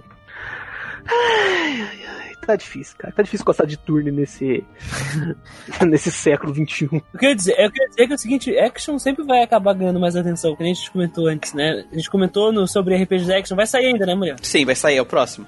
É, a gente gravou sobre RPGs action, a gente vai, vai ser claro que os actions vão ganhar mais atenção, então não tem jeito aí, Manuel. É só, a gente sei. só nos resta chorar as pitangas mesmo. É, é, é- é que porque ele tá recebendo mais atenção só pelo fato desse action. É, isso que é foda. Isso que o Miguel falou que é. Mas é que, tipo assim, Octopath, ele recebeu muita atenção e ele não é action, cara. Por quê? Porque ele é um jogo, primeiro, é, aparente, a aparência dele é bonita e ele tem uma jogabilidade diferenciada pra um RPG de turno, querendo ou não. Algo que é, que é, que na verdade é algo, não é que ela é diferenciada, é que é algo que é diferente do que as pessoas pensam de um RPG por turno. Exatamente. Na verdade, Octopath Traveler é só mais um RPG por turno. Exatamente. Não é que ele, que ele fez, ah, ele pegou as mecânicas que a gente detesta em RPG por turno e fez diferente. Não, tem vários outros RPG por turno que são igual aquilo, nesse sentido, entendeu? É, é que nem eu tava, a gente tá falando com o JC Love, o, o JC Love na, na Nova Nissa, cara, o pessoal, eles criaram uma imagem do JRPG assim, que a mídia criou uma imagem do RPG que não é verdade. Sim, ele até, o, JC, o JC Love, ele até fez um post lá no Novanista, que é o que o Muriel comentou, que é, é motivos pelo quais eu odeio JRPGs. Aí ele falou de grinding, falou de, de batalha random, Aí a gente até comentou com ele. Assim, você tem direito tudo de, de reclamar, claro, ninguém é obrigado a gostar de nada. Mas a gente que é doente por gostar de grinding, mas é, você tá falando, você falando isso como Como do jeito, do jeito que falou, né? do jeito que você falou, as pessoas podem entender errado, podem ter uma crítica inteira ao gênero de RPG, principalmente ao gênero de turnos, porque ele- muita coisa que ele falou ali é com relação ao sistema de turnos, que é até que ele reclamou da TB e tal. Aham.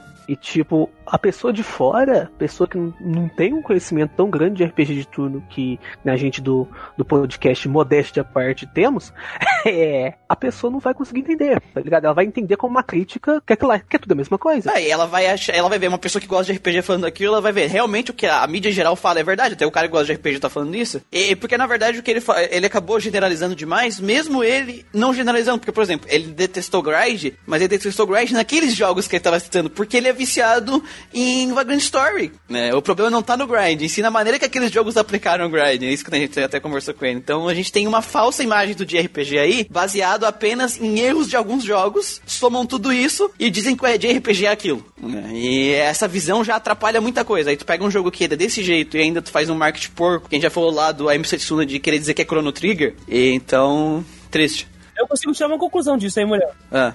Legaia é a causa da queda do JRPG. Ah, vai te aplica, aplica errado. Tem má marketing. É ali, cara, tá tudo aí. Vai, continua aí, ô, ô, que a gente tem muita coisa ainda pra ler. Esse aqui eu vou. O resto aqui eu vou ler direto porque é meio que ligado, né? Aham. E outra, não vejo problema de alguns jogos serem transformados em action, desde que seja bem feito. Teve aí o Final Fantasy XV, que a maioria das pessoas desceram o cacete nele. É, são pessoas que não conseguem se desprender do passado. Críticas gratuitas, do tipo boy band, são uma das mais ouvidas. Uá, uá, uá. Ele tá falando do Manuel aí, né? É, pois é verdade. Não, mas, ó, eu, eu sou o Manuel, o Christian, e eles ficam zoando a boy band, tá? Mas eu não tenho problema com RPG de ação. Não. E a minha crítica com Final Fantasy XV é que o sistema de action dele tá mal feito. Não é nem por ele ser boy band, por ter personagem gostoso, Ignis é minha waifu no jogo. Não, não, não, peraí, peraí. Eu gosto dos personagens gostosos. tá? É, é- Então vamos, vamos, a vamos boy fazer band não é uma crítica, é um fato. É, a boy band é um fato, tá lá os caras, os, os bandos, fazer o quê? Só que só- só- é- ele é um jogo muito quebrado. Pra um jogo action, ele tá mal feito. Esse que é o problema meu com Final Fantasy XV. Eles têm- vêm com a proposta de action e fazer aquela merda que é aquele sistema de action que ele fez. Ele é quebrado, mal feito e boring. Eu joguei o jogo inteiro, entendeu? Então meu problema não é ser por turno, ele não ser por turno. O problema é tu querer fazer um action mal feito. Oh, mas uma coisa que eu percebi do comentário dele, que ele falou assim, pessoas apegadas ao passado. Rapaz, RPG de por turno não é coisa do passado. É, é outra- que. É, é isso que a gente tava falando agora antes, né, cara? Tipo assim, não é que o RPG por turno é uma coisa ultrapassada. Porque que nem a gente viu, o que, que aconteceu com... O que tá acontecendo com o Persona 5, o Octopath, que vem com dinâmicas de por turno diferente. Fazendo sucesso, não é questão de turno, é que tem uma pessoa, algumas pessoas, né, é, que estão com isso enraizado na cabeça delas, é, que a própria mídia criou essa, essa, essa coisa, que RPG por turno é aquele sistema do Dragon Quest básico, cara. Eu acho um batalha em primeira pessoa e tal. É batalha, nem sempre batalha em primeira pessoa, mas é aquela coisa que tu fica fazendo grind o tempo inteiro, que a única coisa que tu faz no jogo é grind, enfrentando sempre o mesmo inimigo, apertando um único botão. né? Que no turno de inimigo você não faz nada, É. então tá cheio de jogo RPG por turno, que no turno de inimigo você tem que fazer alguma coisa. Até os ateliês novos têm ação no turno do inimigo. É, o South Park, o Arthur Delico, lá no Play 2 ele tinha. A gente consegue achar exemplos de jogos de RPG por turno que fazem coisas muito diferentes e são muito mais dinâmicos. Pode escutar isso no nosso próprio podcast de RPG por turno, né? Sim, sim. É, a gente tem que tomar cuidado pra quando a gente tá falando do RPG por turno pra parecer que ele é uma mecânica atrasada. Ele não é uma mecânica atrasada. O próprio Super Mario RPG, né, gente? Lembrem? Resumindo, Final Fantasy, ele não mudou pra action por causa que são tempos novos. Ele mudou pra action por causa que ele queria mais dinheiro. É, exatamente. Porque o action vende pra mais pessoas porque o turno é um tipo de jogo que ele é estratégico, que ele é mais passivo. Então tem menos pessoas que gostam desse tipo de, de jogo. Então é claro que uma empresa que quer vender mais, ela vai fazer um action. Mas não é por causa disso É, que o turno tem que morrer e tá ultrapassado. É isso que a gente quer dizer. É, e por isso que é triste séries de turno virarem action, porque tu pode fazer séries de action, a gente não tem problema de ter séries de action. Mas a gente tem poucas séries por turno e a gente gosta de turno. Então tem essa mística que por turno é ultrapassado, quando não é verdade. A gente consegue ver isso com exemplos novos de jogos e com vários exemplos de jogos do passado que são muito diferentes dessa mística que inventaram sobre o RPG por turno. É muito triste, cara. Im- Imaginem isso em outra mídia. Imagine uma série de filmes sobre suspense policial. Aí no, no filme mais novo, virou um filme tipo Michael Bay de explosão, ação e o caralho. Porque é claro que explosão, ação desenfreada chama mais atenção do que, ó, esse filme parado aí de suspense. Você Tá quer um entendendo? exemplo? É, que é- que é a mesma coisa, é a mesma fucking coisa.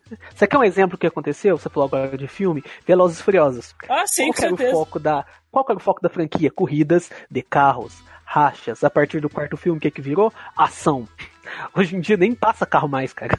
É, agora eles estão salvando o mundo de bombas nucleares e, e coreanos. É, é outra. A Nossa. franquia foi indo pro lado que ela viu que vendia mais. Mas não quer dizer que aquele negócio de corrida de carro não pode mais fazer filme de corrida de carro que tá ultrapassada. É a mesma coisa, entendeu? Exatamente! Ele continua. É, não que eu seja paladino de Final Fantasy XV. coitado, a gente acabou com o cara, coitado. Não, a gente tá- a gente tá- não, eu não tô falando dele, não. A gente tá falando em geral, na visão geral do mercado, que eu deixar Geral, isso claro. geral. Vocês estão xingando o cara aí, meu! Que xingando o cara, respeitam, meu. Que a gente ama cara. ele, cara. É o nosso, nosso ouvinte aí, ó, S2. Quem é que foi? Ah, o Essa Dash coisa Good Boy, não. Ele é, o Dash Good Boy é um bom menino. É um bom menino. Isso. Já tá escrito no próprio nick dele. Esse jogo tem muito defeito e o fato de ter lançado incompleto é pior ainda. É, puta Eu vou, eu vou comentar isso depois. Mas sim, o fato de que ele não recebe muita crítica simplesmente por não ter uma gameplay igual aos antigos acontece. E sabe por que não vejo problema com isso? Porque traz pessoas novas à franquia que vão acabar voltando e jogando os antigos, conhecendo os RPGs clássicos e quem sabe gostando dele, vindo então a consumir esses novos jogos e franquias que estão surgindo, Posso que foi exatamente o meu caso. Perdão, perdão, Lucas. Posso, posso falar uma coisa rapidinho agora, antes de tu dar o teu comentário, que eu sei que vai ser muito incisivo sobre o Final Ah. Fantasy XV. Eu, eu, eu, consigo, eu consigo fazer um contra-argumento Last Good Boy, esse negócio aí de revisitação de jogos. Persona. Ah, exatamente. Os fãs, os fãs não vão voltar a jogar. Os caras que jogaram Final Fantasy XV não vão jogar Final Fantasy 5, 6, 4, sabe? Não vão jogar Final Fantasy 9. Não vai acontecer isso, cara. Não vai acontecer. Talvez aconteça, mas não é a maioria, não. A- No seu caso, parabéns que você voltou atrás, cara. Parabéns que você tá voltando nos jogos antigos, mas Não, mundo parabéns, parabéns, mas é, é- realmente é muito difícil. Até porque essas pessoas têm uma visão datada dos jogos, né? Muito- ah, esse jogo é velho. é. Mas eu concordo com ele que criticar. Eu, eu que nem falei lá no, no, no, no podcast que a gente falou de sucesso versus qualidade. Eu acho. é, eu não acho que é certo criticar uma franquia só por ela ter mudado, sabe? Ela tem o direito de mudar. Ah, eu acho. Eu acho. Não, eu, não acho também. Eu acho que não tem Eu problema. Ele quis mudar pro action? Ok, muda, mas faz direito, sabe? Ah, na, na verdade, eu tô meio dividido agora, mas porque eu, eu acho que é válido criticar em, em, em- em suas. ah, suas ah, é, que, é que depende da situação, Não, cara. é que eu É que- é- o que eu quero dizer, Christian, é tipo assim, ó, mudou. Só pelo fato de mudar, eu vou criticar. Ah, não, não. É, Mas esse, isso- senti- é esse sentido, porque tem gente que, tipo assim, ó. Porque se Final Fantasy XV fosse um puta action RPG bem feito, reclamar que, ô, não é igual ao Final Fantasy VII, é escrotidão, porque o jogo é um puta de um jogo bom. O problema é que é reclamar. Não, é- então, a gente não tem que reclamar da mudança, a gente tem que mudar, reclamar pelo aquilo que o jogo se tornou. Oh. Não, é sobre essa questão do jogo ser lançado incompleto. Eu vou, eu já falei isso aqui antes e provavelmente eu vou falar num, num futuro próximo sobre esse negócio do jogo ser lançado incompleto. Eu vou dar a minha visão que- porque eu comprei o jogo no lançamento. Caralho. Caralho. Isso foi muito foda. Porque primeiro saiu o, o filme. Aí, né, porra, Filme, cara. um filme, mano, pros caras lançar o, o, o jogo vai ser da hora. Assisti o filme, depois eu comprei o jogo, comecei a jogar o jogo. Pra mim tava topzera, né? Tava da hora. Vão engano. Aí chegou a parte do jogo, o Agni sai do grupo e volta cego. Beleza, depois saiu o Gladius e aí eu já tava calejado, eu já não tava, já nem doía mais, Anestesiado, né? né? Já tava. Não precisava nem O, de pro, o né? também sai. É, então isso aí depois mas eu já tava anestesiado já, né? Saiu e voltou. Já tava triste, na verdade. E aí, cara, não tem como. é, as pessoas que jogam RPG, o atrativo das pessoas é a história. O de RPG, principalmente, né? O de. RPG, principalmente. Pra mim, eu acredito que o principal é a história. A pessoa quer saber o que tá acontecendo, ela quer saber o background dos personagens. O RPG, né? Exatamente. Ele quer saber o sentimento dos personagens, sabe? Ela quer sentir aquilo, ela quer saber o que tá acontecendo. Quando você corta isso do meio da história do jogo, você arranca um pedaço que a pessoa quer saber. E quando eu percebi isso, que foi acho quando foi o Gladius quando saiu do grupo, eu pensei, porra, mas então aquele filme não sei serviu pra merda nenhuma. Cara.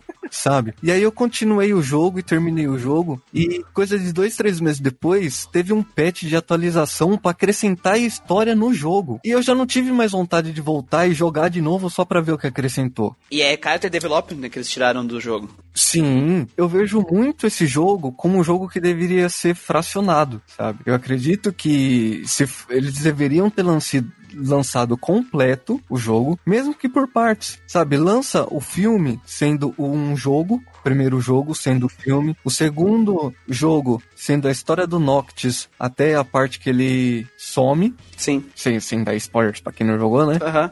E o terceiro jogo, o retorno do Noctis, sabe? E sem contar, e aí- sem contar que você ainda tem anime pra contar o background do Noctis, velho. Não, e sabe o que é o pior, Lucas, que a gente não pode esquecer? Que só é ano- esse ano que eles lançaram o DLC que conta o background do vilão. Exatamente. Até agora a gente não entendia a motivação do vilão. Tem isso que- também. E sabe E- qual que é o problema disso tudo? Hum. Assim, só antes de colocar. Quanto tempo que demorou pra produzir esse jogo? 16 anos, né? Foi, foi. 16 anos pra lançar esse jogo incompleto. Ele ser action é o menor dos problemas dele, pelo Sim. Cara, e- e não é questão de, de gente reclamar do fato de existirem DLCs. Porque é o problema é que as DLCs não são bônus pra te comprar isso no jogo. São partes importantes do jogo que foram retiradas dele. Essenciais, né? É, exatamente. D- DLC que continua a história, tipo, você termina a história Isso, do é. Noctis ali e depois tem uma nova aventura com o Noctis. Como tem no The Witcher. Isso, não, isso é de boa. Acaba a história do The Witcher e acrescenta a história. Isso é legal, isso é bacana, sabe? Mas você tirar alguma coisa que você deveria saber naquele momento. Até pra não spoiler, tem a parte do prompt, cara, o prompt sai e ele volta e ele fala tipo assim: "Ah, eu descobri o que que eu sou de verdade". E tu fica tipo: "Como assim, cara? What the fuck?" É, exatamente. E, e, e, tipo assim, tu só sabe disso se tu comprou a DLC que só vai sair daqui um ano e meio. Então, pra mim, o Final Fantasy XV ele não é um jogo ruim. Ele é um desrespeito ao jogador. Totalmente. Concordo. Hoje, a pessoa que vai jogar, hoje comprou um Play 4 ou vai comprar um Play 5 e vai jogar, ela vai ter uma visão completamente diferente da minha, sabe? Pra mim, quando eu joguei, é um jogo incompleto. Eu não comprei a DLC e não vou comprar. Eu não posso ser ignorante e falar, vou boicotar o jogo, ninguém compra isso aqui, porque tem pessoas que trabalham é, no jogo e precisam receber o deles. Só que, cara, é um desrespeito total pra quem é fã da, fran- da franquia, para pessoas que estão começando a conhecer a franquia. Então, conhecer a franquia por, pelo Final Fantasy XV é um erro total, velho. É, concordo. Eu botei pau. Tá chorando, vamos chorar aqui junto. Aqui, ó, aqui, ó, aqui, ó. Aqui, é, a gente pode terminar aqui o podcast. Contato geekquest, arroba gmail. Porque, puta que pariu. É, Porra, É, tem, um- tem um recado pro, pro, pro Manuel aqui do Slash, que ele diz assim, e outra, nunca mais, em letras maiúsculas garrafais, a Disney vai conseguir superar o que foi feito em Rei Leão. Mas plagiar ela pode, né? Cara, essa meu. Essa doeu, velho. Kimba Leão Branco lembrou lembranças, cara. o Osamu Tezuka acabou de levantar do túmulo dele. É. Ele, agora- ele, ele agora é um Lich. E ele vai distribuir trilha Disney. Não, é. E a primeira coisa que ele vai sabe- fazer, a primeira coisa que ele vai fazer é entregar a cabeça do Walt Disney na, na mão do Lucas depois dessa. a- é, quem sabe, o Slash Good Boy, o, o nick, de- o, o avatar dele é aquele vilão O Scar. do Rei Leão, que eu não sei o nome. Isso, Scar. Scar. É, isso, assim, não, o, e eu concordo com ele, cara, o Disney nunca mais, o, a Disney tá uma merda, porque ela nunca mais conseguiu esperar aquilo lá, cara, o negócio Ah, é tá feio, ah, não, não, calma aí, calma não, aí. é pau no... Cara, eu gosto, eu gosto de Rei Leão, eu gosto. cara, eu adoro, igual Morrer Queimado, cara, Morrer Queimado, então, melhor ainda, É um filho da mãe, né? Ser churrascado. Senhor Slash Good Boy, aqui ó, só pra deixar claro, eu gosto de Rei Leão bastante, tá? É, eu- rage pra isso aqui, não pro podcast. Ah, cara. Bom, o próximo é do Enfim Wind, eu sempre leio do dele, né? Spearwind?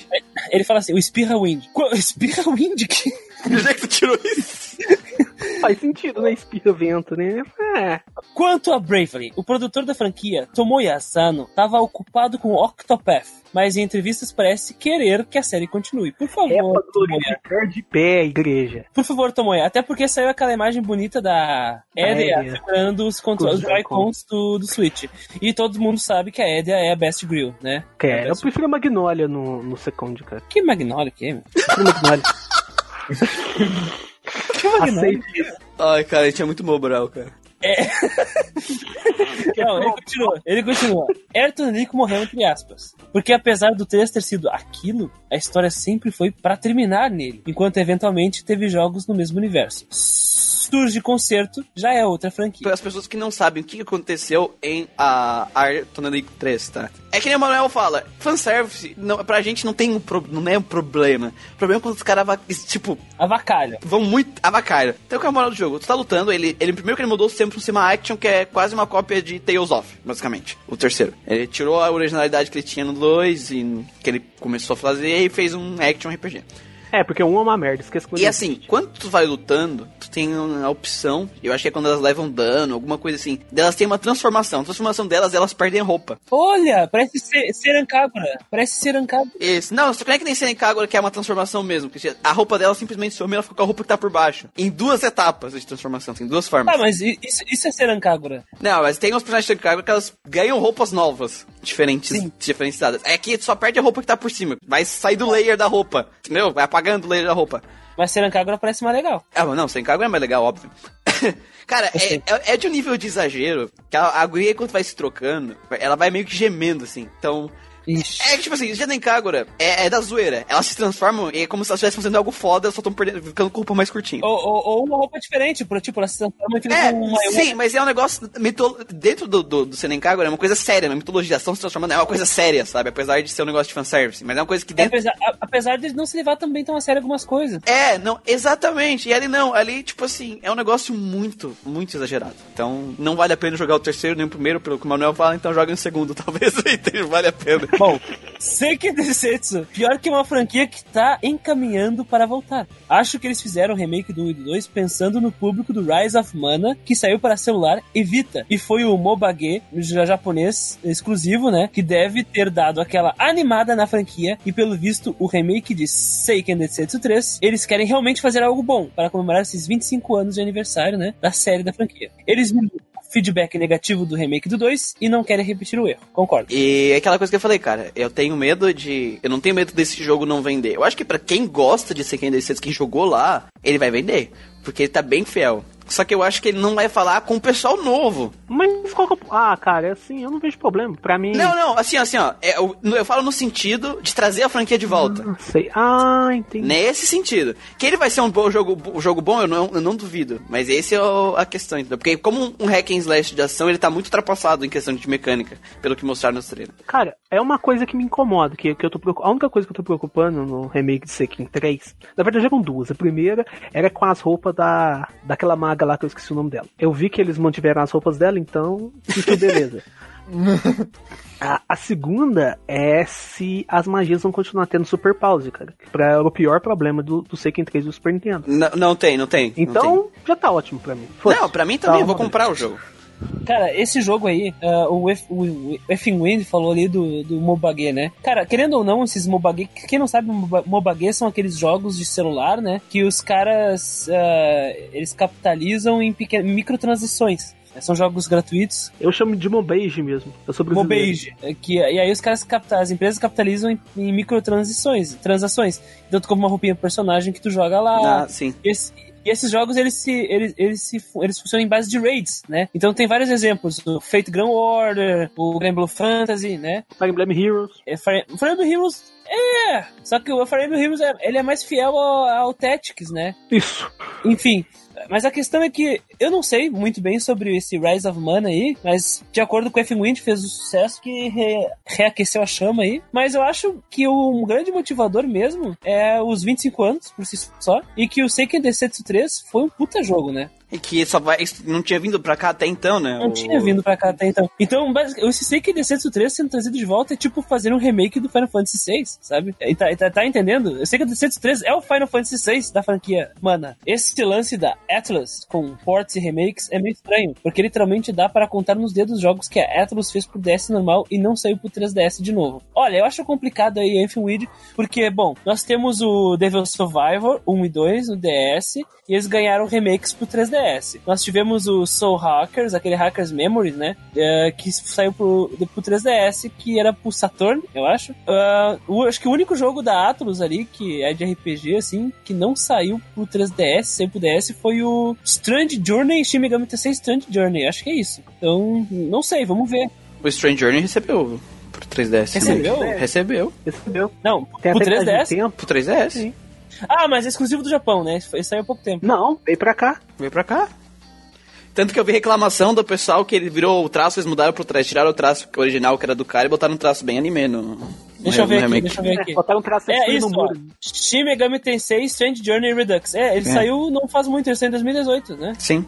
É, é que a Atlus também distribui muita coisa, né? Não, não podemos esquecer disso, que tem jogos que ela só distribui ou que ela padrinha, então não são jogos dela mesmo, então tem esse detalhe. Então nós não vamos fazer remake porque não é deles o jogo, literalmente. né? É verdade, é verdade. Vamos pro feedback dos Saints agora sobre o porquê franquias morrem. Que cast massa. Por fim, a conclusão da morte das franquias é mais o retorno financeiro. É, né? Fazer o quê?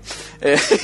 É. São poucas empresas que arriscam em jogos de nicho. Acho que fazer uma continuação de algum jogo é sempre arriscado, pois a chance da galera chiar é muito a- mais alta do que de elogiar. Ainda mais hoje, em dia, com a internet, onde todo mundo pode opinar com, faci- com facilidade. E Manuel, que ódio no coração, o cara não consegue nem citar uma franquia que mereça ser revivida. O Manuel realmente, cara, no podcast de franquia, na hora que eu perguntei pra ele, ele ficou duas horas, ah, não quero, ah, esse aqui eu não quero, porque vamos que fazem action. Não é, cara. Eu sou realista, cara. Eu- Cara, eu vou querer que ele vive o quê, tá ligado? A própria Mana é uma, é uma que merecia voltar com grandiosidade, dado que o estilo de sprite está voltando. Cuidado, mano. Cuidado, cuidado, mulher. Cuidado. Ah, tá. Uh, aqui. Já morreu dois, né? Vocês perceberam que sumiu duas pessoas nesse podcast porque a gente já citou aqui o nome daquele que não deve ser citado duas vezes. Primeiro foi um, depois foi o outro. Se ao fim a gente falar mais uma vez, morre mais um. Não, todo mundo morre. E só para defender aquele que não deve ser nomeado, ao meu ver, ele consegue traduzir muito bem o sprite 2D para o universo 3D. Não. Não. Não.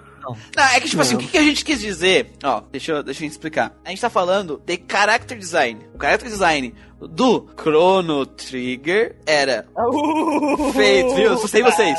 Era feito pelo Toriyama. Era um jogo que tinha uma, uma ideia de ser um jogo mais divertido, mais família, com aquela, com aquela, ah, com mais descompromissada. Enquanto aquele que não deve ser nomeado, que é a continuação dele, ele pega um negócio muito mais dark, uma arte muito... Continuação entre aspas. Não, é continuação, Christian. O jogo. É continuação. É continuação. Não é, É, porra! eu não quero acreditar! Não! Não! Eu não aceito! Eu não aceito! Não! Não! Não me levem! Não! Não! É um character design completamente diferente, mais sério, mais obscuro, assim, a história é mais escura, é mais séria. É outra coisa, tipo assim, essa é uma continuação que é completamente diferente de tudo que a série original era. É nesse sentido que a gente tá falando, não que o 3D dele seja feito, porque ele é um dos 3D, assim, do Play 1, assim, mais bonito que tem. Play 1. Sim, Querendo ou com não. certeza. Isso a gente não tem como. Não, isso eu Ele concordo, até cara. Cita jogo é isso, né? Ele até diz, Cara, ó, jogo- aquele que não deve ser nomeado é o jogo 3D mais bonito do PS1 ever. Isso. Cara, na minha review que eu fiz dele, do daquele que não deve ser nomeado, que eu só tô em dúvida qual ficou maior, é a sua de The Witcher 3 que eu fiz essa, que eu fiz ontem, que eu demorei o dia inteiro pra fazer. Eu não sei qual que ficou maior. Então, nela mesma eu falo, tipo, os gráficos e a trilha sonora dele não tem o que falar, cara. Exatamente. É uma coisa, é uma coisa linda, mas é o resto. É, o resto. Vamos deixar, cara. Lá Vamos deixar que uma hora a 50. gente vai falar daquele que não deve ser nomeado no podcast 50. O nome vai ser aquele que não deve ser nomeado. Cara, a gente, a gente não vai citar. hum, Cara, vai ser muito foda. a gente não vai falar o nome, cara. A gente vai falar do jogo, mas a gente não vai falar do nome dele. Ah, ou seja, no final, pra você conseguir o final de verdade nesse jogo, você tem que usar a magia que chama aquele que não deve ser nomeado. Fale três vezes o nome dele, chute a privada, apaga ali. Aí vai aparecer a filha clone, a filha frente- clone da loira do banheiro. na frente do espelho girando três vezes. Com isso a gente encerra os nossos feedbacks de Por que Franquias Morres. Vamos direto para nossos últimos feedbacks de Super Mario RPG.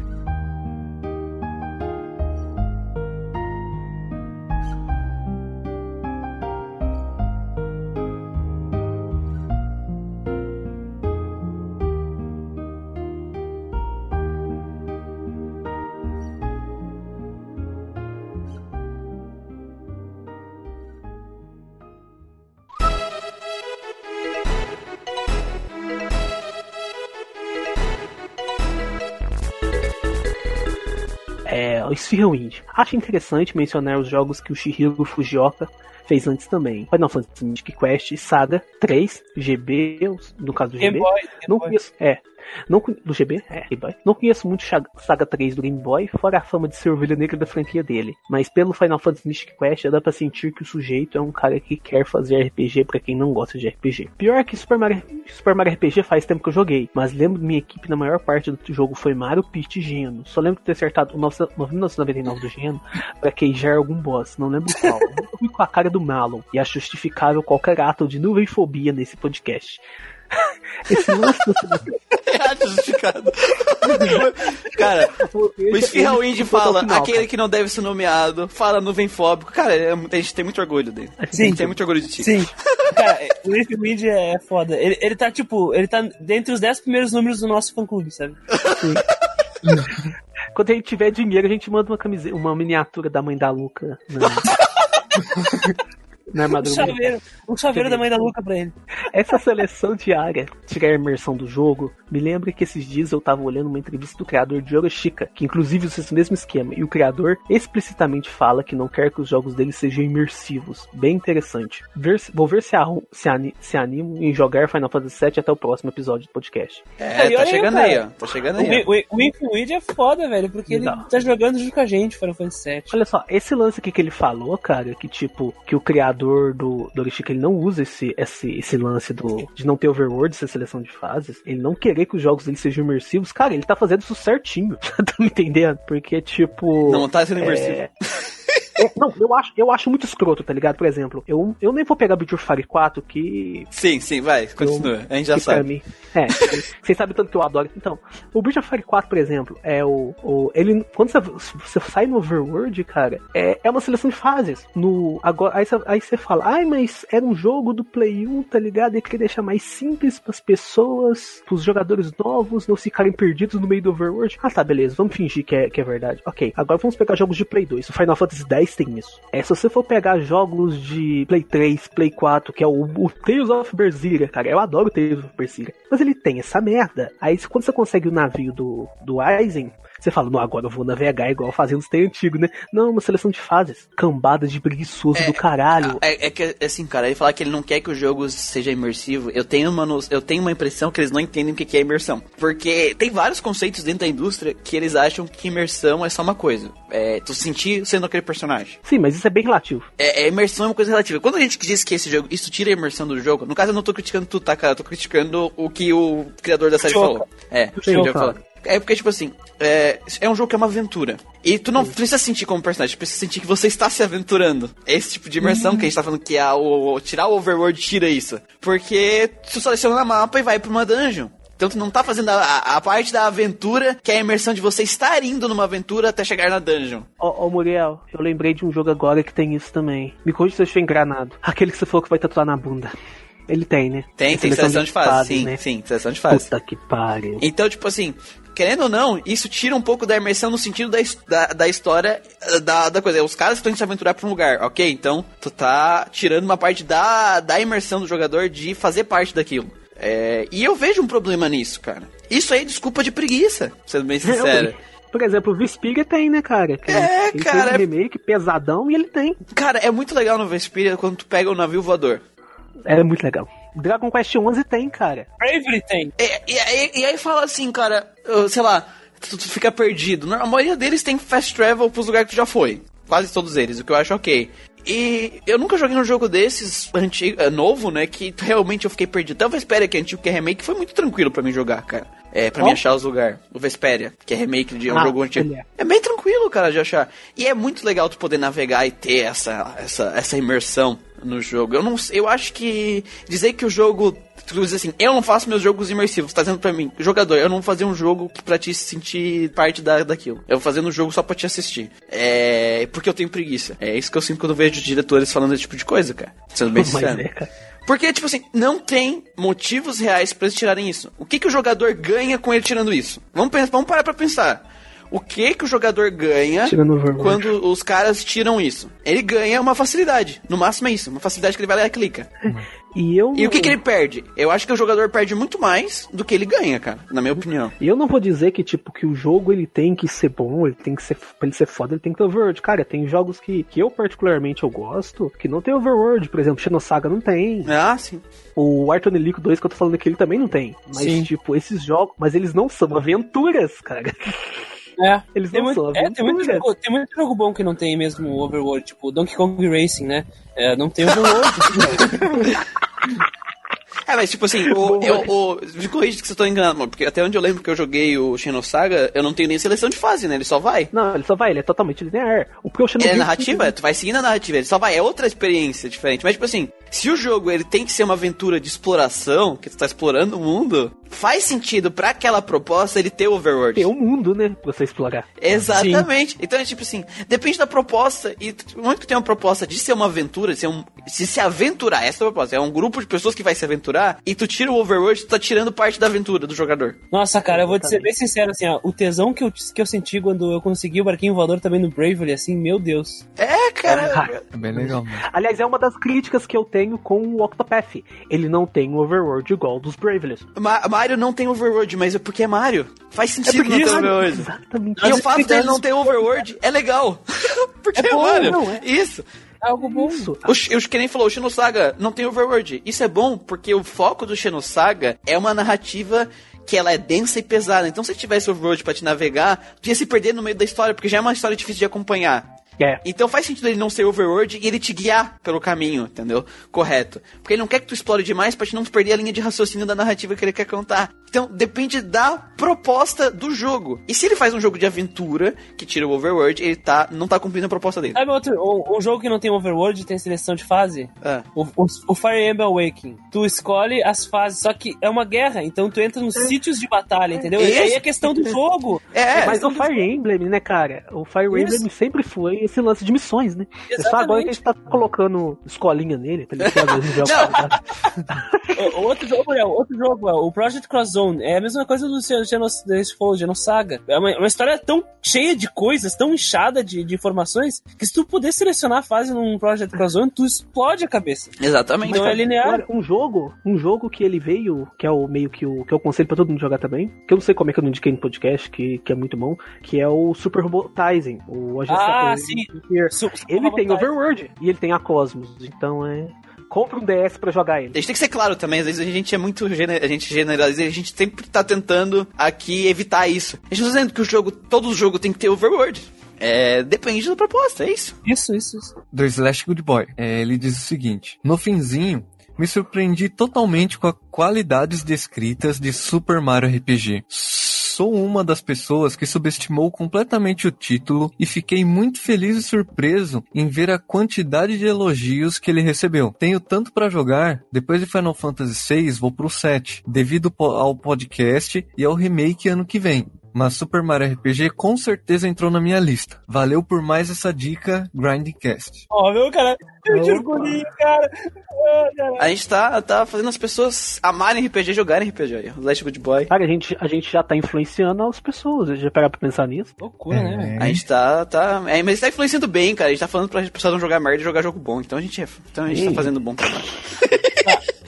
Essa é pelo JC Love. JC Love, essa é para você. Eu tocar uma música romântica. Grossa, imita uma voz mais grossa. Toca uma música romântica. Toca a música romântica. Coloca aí. tá, agora, Coloca a musiquinha do Squawka Rinoa do Final Fantasy Boa, boa.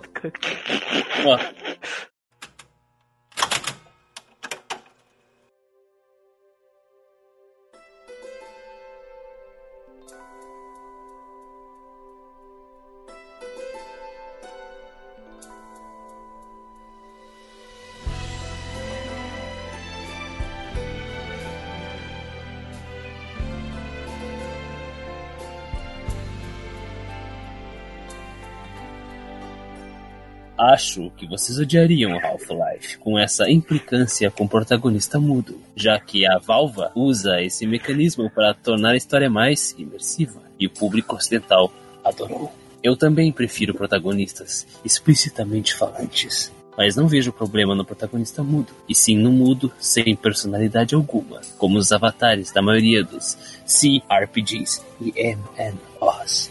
A ideia dos protagonistas mudos nos JRPGs, onde a personalidade dele já é... Ué, mudou a voz? Cansou? Mudou. Ah, cara, é que... Tava esperando um golpe de espada do anime aí, porque tava foda essa Tá, dublagem. tá, tá, tá, vou continuar então, se vocês gostaram. A ideia dos protagonistas mudos dos JRPGs, a personalidade deles já é pré-definida, é o jogador se sentir aqueles caras fazendo Ah, comercial de absorvente, cara. na pele dele, coisa que obviamente não funciona com vocês. Mas isso não quer dizer que o mudo não seja expressivo ou não demonstre carisma algum. Isso é uma coisa que nós comentamos. É, a gente deixou bem claro isso. É, que a gente falou de clichês agora mais cedo. Não, o problema não é o clichê, e sim a maneira que ele tá sendo usado. E pra que, que ele tá sendo usado e com qual objetivo. No Super Mario RPG foi uma piada. Então, não era com o objetivo de fazer o jogador se sentir na pele do Mario. Em sim uma piada que eles ainda usaram muito bem e criaram o carisma do. conseguiram mostrar com o Mario com, com carisma, né? Justamente. No Chrono Trigger é a visão da Enix do que é um protagonista mudo. E lá não funciona. Porque a, visa a visão deles, ela bate, ao- bate completamente ao contrário do que é a visão da narrativa do jogo. Sim. Porque assim, é, se, tu, se, tu, se tu tem um personagem silencioso, que a ideia dele é da imersão, de tu sentir que tu é aquele personagem, a visão da história por ele, aquele personagem não tem carisma, gente. Só lamento. Ao máximo de, que eu digo de carisma é carisma da personalidade. Ele pode ter o, o único carisma que ele vai ter é o carisma, um carisma físico, caráter design. Isso, ma- mas ele falou exatamente isso, ó. Mas não quer dizer que o mudo não seja expressivo, não demonstre carisma algum. Mas isso nós falamos desde Esse. o Breath of Fire 3, cara. Sim. Sim. Desde Que o Breath of Fire tem. 3. Exatamente, exatamente. exemplo. O, a questão, o Mario, o Ryu, vários personagens. Eles não precisam falar pra expressarem a personalidade e serem queridos, ah, né? E demonstrarem que são interessantes. Isso que torna eles carismáticos, né? Serem interessantes. Por exemplo, a, a- Luca não precisava falar o tempo todo pra nós gostarmos dela. A gente não gosta da Luca pelas falas científicas dela, entendeu? Gosto A gente gosta da Luca pelo jeitinho dela. Claro que essa, fato dela ser cientista é bem massa. Só que eu quero dizer que o jeitinho dela, a, a- a personalidade dela é expressada pelo jeito dela. A fa- o fato isso dela que é ser cientista carisma. pelo jeito, isso que é carisma, entendeu? Isso que é carisma, é, um é a personalidade que é cati- que cativa, que é cativante. E as falas ajudam a tu contar essa personalidade. Exatamente. E- Mas eu posso, eu posso dar, por exemplo, Persona 3, 4 e 5, eles usam um personagem mudo, que ali é realmente pra te se sentir no, na- no personagem, e praticamente todas as conversas que ele tem, tu escolhe as opções de diálogo. E tipo assim, eles não são os personagens mais carismáticos do jogo, porque eles não precisam ser os personagens mais carismáticos do jogo. Porque não é essa a função deles ali. A função deles é você, você se sentir parte do jogo e você tá na pele deles. E eles fazem isso muito bem. A visão da Enix pra um personagem mudo é a mesma. Isso eles deixam bem claro. O protagonista tem que ser mudo pra dar essa imersão. Só que Chrono Trigger tenta fazer o Chrono com aquela questão da, da- da- do que acontece com ele e tudo mais. Querer, querer tu criar uma empatia que não cabe com essa visão. É que sabe o que, que lá que eu acho que é o problema? É que eles pegaram um protagonista de Dragon Quest e colocaram numa história padrão de Final Fantasy. Sim, exatamente. Esse é o problema. porque ba- as ideias não batem, entendeu, Manuel? Tipo assim, tu, tu quer fazer um personagem que é pra, ter, pra te ter imersão, porque nem nos Persona, é, não adianta tu querer dizer que querer usar ele como um personagem de Final Fantasy, que é um personagem que ele tem personalidade própria. Entendeu? Não é- eu não tenho problema com o personagem muda, a gente não tem problema com o personagem mudo em si exatamente, mas sim com a. Dentro de própria franquia, às vezes não dá certo. Pra alguns Dragon Quests, o personagem muda muito da hora. Mas O pro oito. 11, o cara é um bonecão do posto, velho. Eu não gostei do cara. Cara, quer um Dragon Quest que o protagonista muda é bom, cara? O 8. Sim, o O 8, oito eu é achei um bom. bom exemplo. É, por causa que você vê o protagonista dele com cara de uma cara séria, você vê ele, e no final ele pega a, a, a princesinha, cara, que tinha virado cavalo. Sim, isso é um spoiler. Chupa, Cláudio. Seu viado, chupa, Cláudio. Aí vem o do 11, que é um morto do caralho, não faz cara de nada, não reclama de nada, balança o ombro e foda-se. É, mas, mas sabe qual que eu tenho problema com o, Dra- com o Dragon Quest específico? É porque assim, ó, Persona, eu falei, Persona, tá lá, o protagonista serve pra aquilo. Que é a mesma visão de Dragon Quest. Só que o Dragon Quest, eles tentam dar character development no personagem, querem fazer ele ser parte importante da história. Eles fazem tudo pro personagem ser como um personagem de narrativa e não um personagem de imersão. O personagem de, dos Dragon Quest que, que- do Chrono Trigger, ele não serve pra essa proposta, entendeu? É, então. de, de imersão. Não faz sentido ele ser mudo porque não tá coerente com a proposta do personagem mudo. Esse que é o problema. Diferente dos Persona. Cara, ninguém vai dizer que o personagem favorito dos- de algum Persona é o protagonista. É muito difícil. Por quê? Porque... Não, tô falando do Persona 3, 4, 5. Tá, Ah, tá. falando desse. Essas bosta aí. É, que são... que a... Não, porque a proposta daquele protagonista não é pra ele ser o personagem mais carismático. Ele não é pra ele ser o carismático, é pra te se- querer se identificar com ele, por isso que ele tem aquela aparência, né? Pra te ter essa identificação. Mas pra te poder sentir você na história, entendeu? É, é o negócio do roleplay ali. E Dragon Quest não tem roleplay. E eles tentaram bastante no Persona 5, né? Porque o personagem principal do Persona 5, ele é.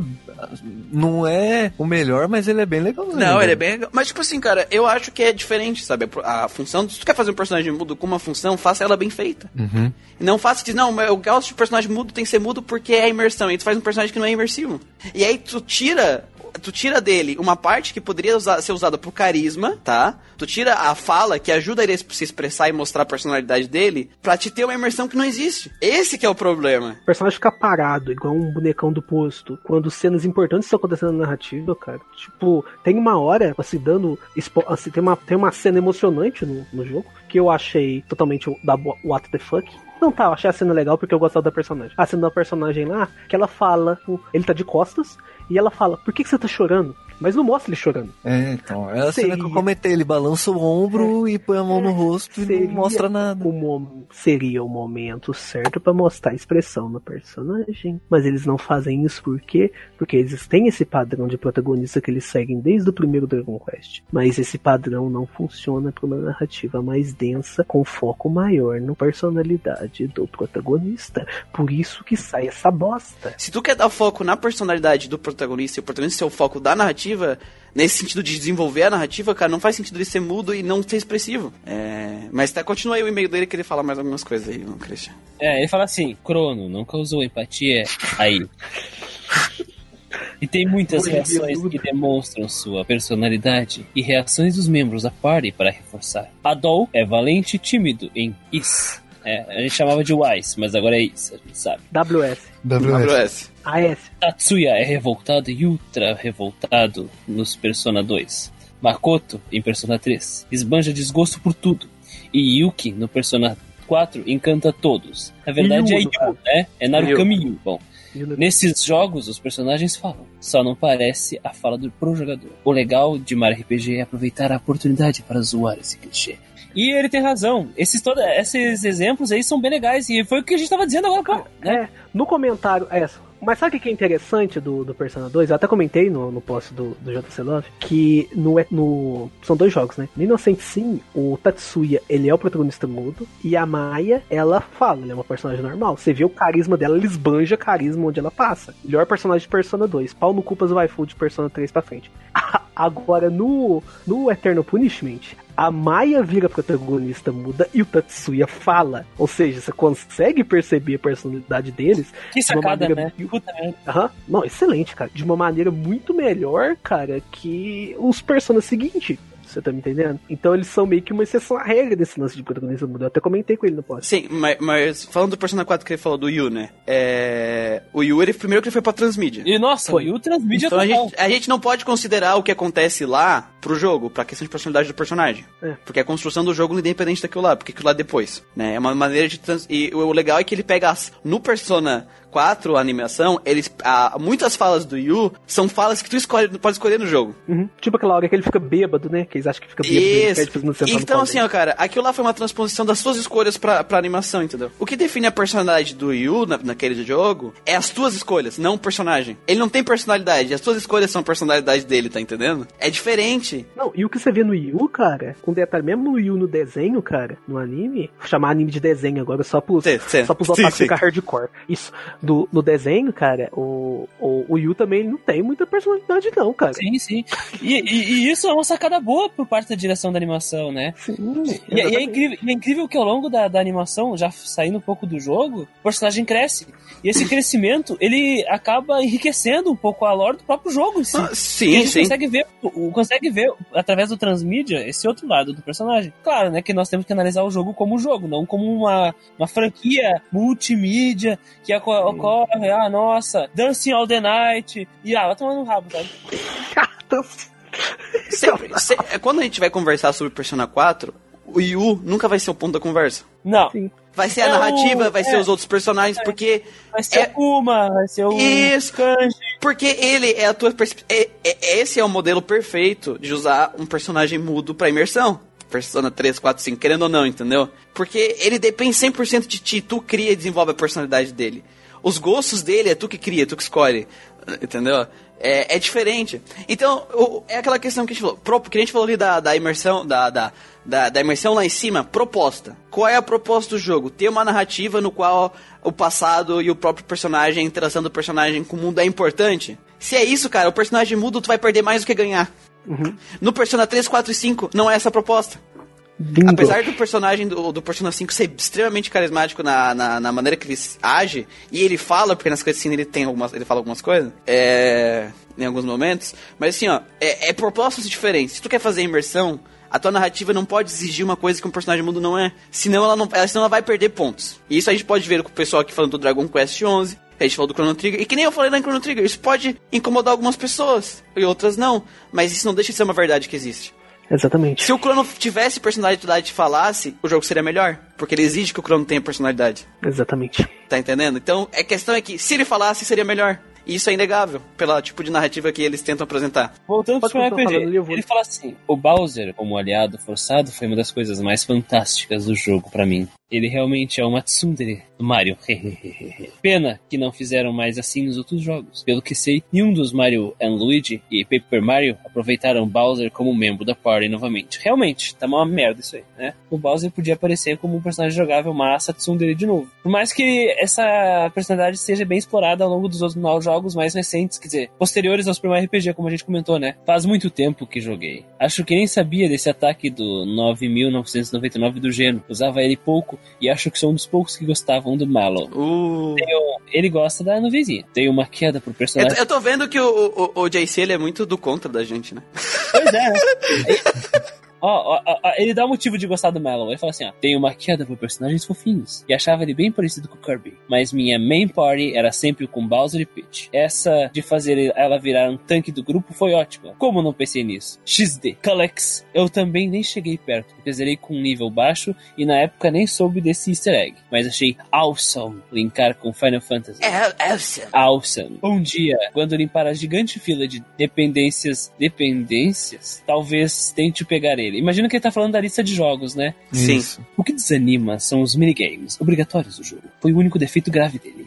Todos os minigames do jogo eram horríveis. Eu discordo, a gente até comentou que os minigames são bem legais, alguns são Tem, complicados. tem mas- uns outros que são. É um ou outro é ruim, sim, mas tipo. Cara, eu acho que Final Fantasy VII tem mais minigame que o Super Mario RPG.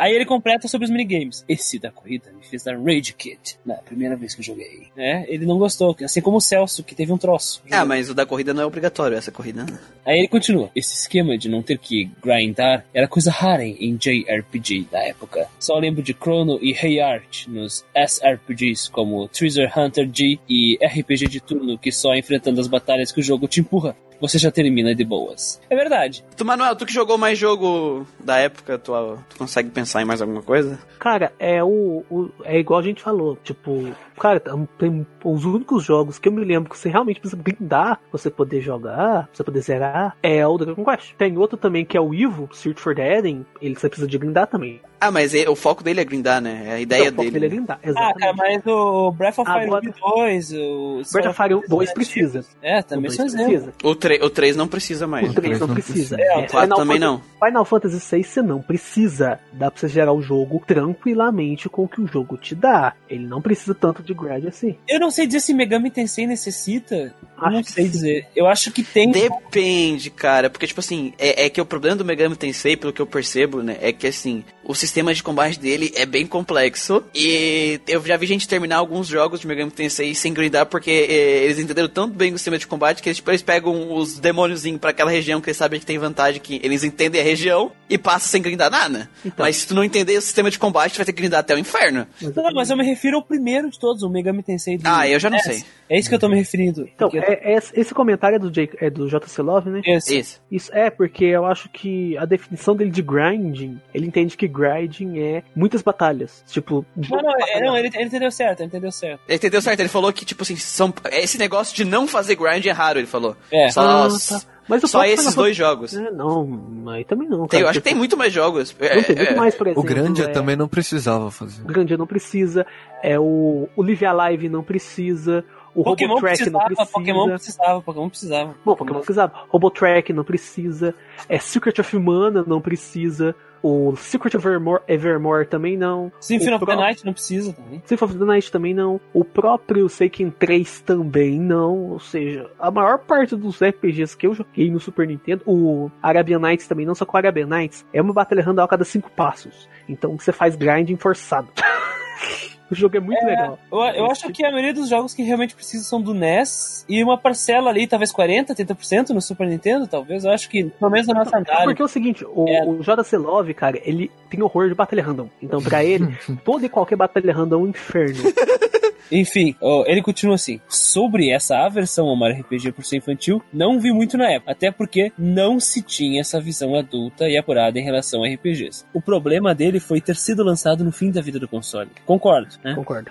O PlayStation já estava na era, na área, e muita gente já tinha migrado para ele no ocidente. É interessante porque o PlayStation, ele inaugurou a era cinemática dos, dos RPGs, né? E esse lance de cutscenes dava a impressão que o jogo tinha uma história muito séria, muito profunda. Sendo que você pegar jogo de Super Nintendo, tem jogo de Super Nintendo tem história mais séria que jogo de AAA que tá saindo hoje. É só impressão mesmo. Ah, videogame é coisa de, de, de criança e tal. Na época tinha essa visão adulta. Cara, a quantidade de adulto que jogava RPG, é jogo na época era bem alta. Até porque o RPG é um gênero dos anos 80. Uhum, ou seja, Aqui no Brasil nem tanto, eu acho, né? Não, mas é que é tipo assim, é claro, é que a gente fala da nossa visão. Que nem falar, ah, na época eu não vi disso, mas a gente não pode usar a nossa visão pra definir isso, entendeu? Do jogo. É que no Brasil, no Brasil é diferente do, do, do mercado principal, que é os Estados Unidos e o Japão, né? Então, tipo assim, aqui no Brasil não foi assim, mas no Japão, cara. E nos Estados RPG Unidos? Nos Estados Unidos é outra coisa, Europa também. Então, tipo assim, a gente tem que ver uma visão mais geral. Então, essa visão, a gente não tá falando da visão geral. E tanto que o Slash Good Boy acima da gente, que é uma pessoa que, foi, que tá indo atrás de RPG hoje, falou que ele tinha preconceito com o jogo. Né? É, de achar que era infantil. Então, na época existiu, assim, claro que as crianças da época que jogavam Mario pegaram um jogo pra jogar. Tipo, a irmã do Celso joga RPG jogou Super Mario RPG. Mas não fandom de RPG, que é de pessoas que nem nós, que só jogam isso da vida praticamente, existe sim uma visão ao jogo. Tanto que Super Mario RPG é o nosso podcast menos baixado até então. menos que Mother. Menos É que Mother. É, e fazia. E, tipo assim, a gente tá, o podcast tá muito maior. A gente tá, tipo assim. A gente tá tendo, cara, quase 50 downloads por dia no podcast. E ninguém tá baixando o Super Mario RPG. Enquanto no Analytics que eu olhei, as pessoas estão entrando pelas, pelas redes sociais onde o Super Mario RPG tá postado indo baixar outra coisa. Então já, já, já, já, já- a gente já sabia que ia ter esse preconceito. Já. É, não, a gente sabia, claro. E é tipo assim, existe sim um preconceito hoje e provavelmente existiu de pessoas no passado que já eram mais velhas. Que lá nos anos 80, quando começaram a jogar RPG, né? O pessoal que jogava RPG de mesa e foi pro RPG eletrônico, provavelmente não jogaram. E pessoas adolescentes da época que tinham Super Nintendo, que existiam pessoas adolescentes que tinham Super Nintendo, talvez não pularam o jogo também por preconceito, as que gostavam de RPG. E tinha outra coisa também, ô, ô Muriel, uma coisa interessante também. Aqui no Ocidente, a SEGA ela fez uma campanha muito ferrenha que eu não sei se aqui no, aqui no, aqui no Brasil tinha. Não sei se chegou era mais nos Estados assim. Unidos. Isso, que o Mega Drive era, era algo mais cool que o Super Nintendo era pra criança. Ah, não, até porque, o- até porque o Mega Drive aqui esmagou o Super Nintendo aqui na, no Brasil, né? Isso, é, eu acho que acho que na época da, da SEGA não tanto, não foi isso. Mas na época do Play 1 foi. Não, mas ah, não, sim, aqui, mano, aqui o, o Mega Drive vendeu mais que o Super Nintendo. Eu sei. Não, mas eu tô falando essa questão de, de classificar o Mega Drive como coisa Ah, adulta sim, e sim, o Super como Nintendo. adulto, sim. Eu acho que o Super Nintendo foi taxado de coisa de criança quando veio o Play 1. Não, amigos, ó, pessoal, pensa- vamos pensar aqui, ó, na moral. Digamos que sai aí o Ben 10 RPG. É não, sério, sério, sério. E, e é um puta de um jogo, cara. E aí? Um monte de gente não vai jogar. Esse velho. sério barbudo aí de 30 anos não vou jogar. E quando a gente quer dizer essa visão, a gente tá falando mais do público de RPG nosso aqui, a nossa região, aqui, o nosso público, né? Não o pessoal da época, as crianças e tal. É, é a gente. A gente. É, eu tô falando da gente, a visão. E, e o, nosso, o nosso número de, de, de downloads, cara, ele prova muito isso. Tá porque a gente, tá, a gente tá recebendo número de downloads legal todo dia, mas pouca gente tá, tentando, tá se aventurando no Super Mario RPG. É, o, Chrono, o Chrono Trigger e o Valkyrie Profile estão quase batendo mais de, 200, mais de 250 downloads cada um, sabe? E o Super Mario RPG tá fe, é, sofreu pra chegar a 60. Bom, vou continuar aqui. Eu fiquei babando na Gamers, que elogiou bastante, inclusive o game, e fez um clássico detonadão detalhado em seguida. Mas só joguei quando tive acesso à emulação uns três anos depois, porque nas locadoras aqui ninguém nem sabia sabia o que era RPG. E a coisa mais próxima a isso era a Link to the Past, que ninguém jogava por ser chato. É, a gente tinha bastante isso. Chato aqui, entre aspas, né? É, foi o que eu falei, lembra lá no prólogo lá sobre. Falou. É isso aí. Bom, continuando. Inclusive, Mario RPG foi por muito tempo o único jogo do Mario que eu joguei eh, com gosto até o final, porque nunca fui chegado à plataforma 2D do Mario. Lamento aí, ô JC Love, tem muita coisa legal no 2D do Mario, mas gosto Não, é gosto, né? Fazer o quê? Não, mas é isso, né, cara? Tipo assim, é outro preconceito, né? Porque é RPG. É um RPG do Mario. Então o pessoal que não gostava de, RPG, de Mario não jogou porque era RPG, o pessoal que gostava de RPG não jogou porque era Mario. Exatamente. Basicamente é isso. Não, eu, eu mesmo lembro, quando eu falei no podcast, que eu tinha preconceito com o jogo, tá ligado? Então eu achava que era uma coisa infantil, porque na época que o, que o Alisson, meu amigo, falava isso, aliás, ele escutou o podcast, ele gostou, tava, gostou bastante. Na época ele tava rindo, cara, ele me falava desse jogo, eu era daquelas pessoas que joguei quase nada do Super Nintendo, não conhecia nada, eu ia na locadora pra poder jogar Digimon Rainbow Arena, Cavaleiro do Zodíaco do Play 2, e achava que o Super Nintendo era coisa de criança, tá entendendo? Olha, olha aqui, ó, ele mudou de assunto aqui e ele vai ele fala do Legaia. Ele basicamente fala assim, ó: "Caramba, não sei se querer, se vou querer ouvir esse cast de Legaia não".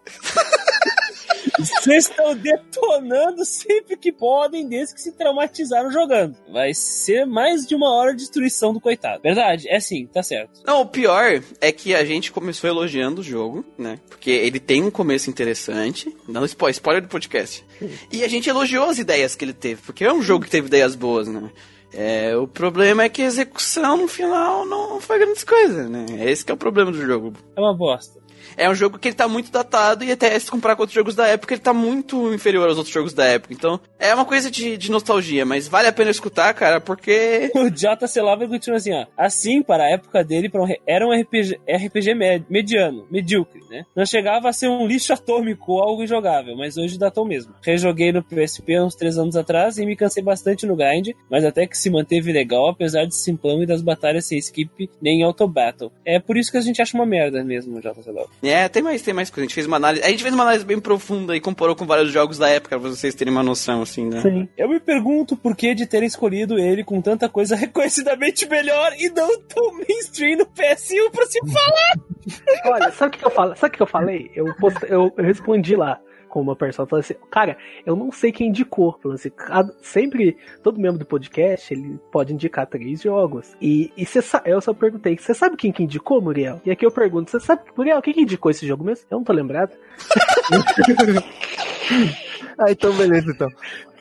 É, é- é aquele problema que a gente falou, cara, é, é o filtro da nostalgia. Eu tinha lembrança de ter jogado o jogo vários anos atrás e terminado de um jogo fantástico. O Jorge, que participou, a mesma coisa, cara. Ele achava o jogo bom, ele lembrava de ser um jogo bom. Ele falou, pô, eu lembro de ter feito isso e aquilo, papapá. É aquela coisa de infância, a gente era criança, a gente tinha pouca experiência com RPG e tinha essa lembrança boa. Foi rejogar o jogo e a gente percebeu que, cara, tem muita coisa melhor.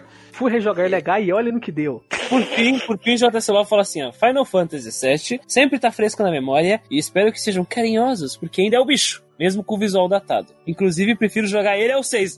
Tan, tan, tan. Prefiro jogar ele ao 6 hoje em dia, por ser ma- mais maneiros nas random battles e pode diminuir elas se quiser. Ah, é, ele é, ele é, ele é, ele é grilado com batalha random, então nem... Não te preocupa com essa questão da. da- a gente não vai reclamar do, do gráfico, diretamente do gráfico do, do Final Fantasy VII, até porque é injusto, né? Ele é um produto da época, muito um produto da época dele. Sim, claro, muito Ah, eu vou ser bem sincero, eu nunca tinha jogado Final Fantasy VII antes, assim, e eu- eu tô achando muito charmoso o jogo, cara. É, eu, eu também, cara, também fico com essa impressão. Eu também nunca tinha jogado, tinha medo, e o jogo me, me surpreendeu bastante. Ele não, não, não, é um, jo- jogo assim. Eu gosto não bastante. é um jogo ruim. Olha, eu vou ser sincero, dando um pequeno adiantamento do podcast, eu é um jogo bom, indiscutivelmente.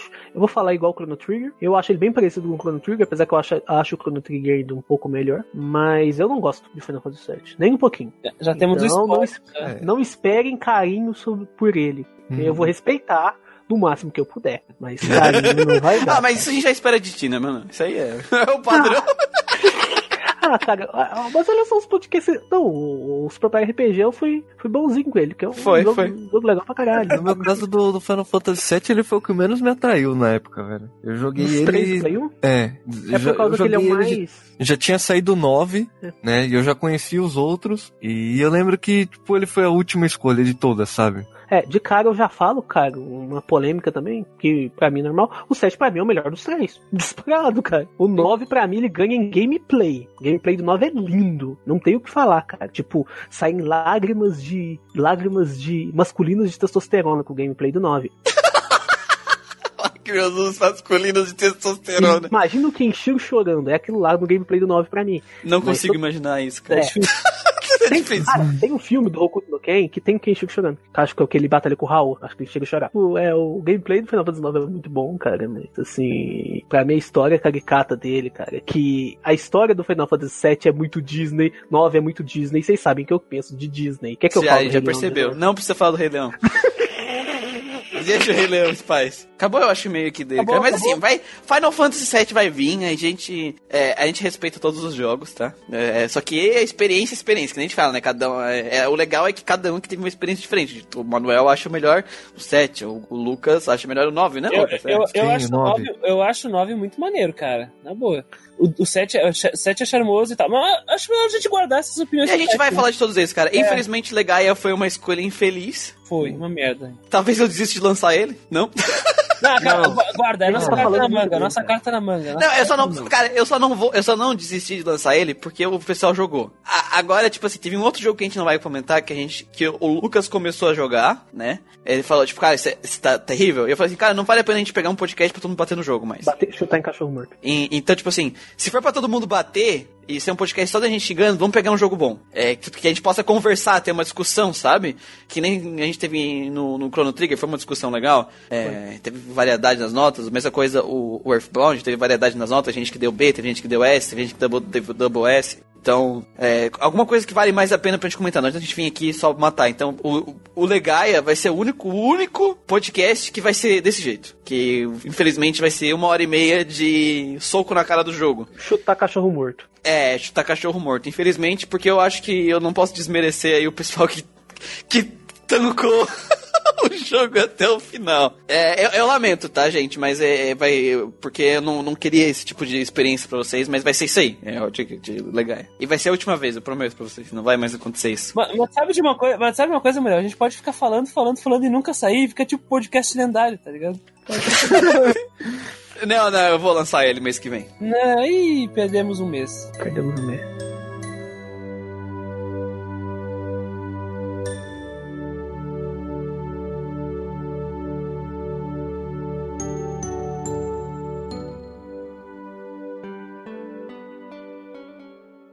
Oi, pessoal. Aqui é Ritsu. Eu tive pequenos problemas com a gêmea loira do banheiro do futuro, mas eu dei um chute no cu dela, então tá resolvido. Estou viva.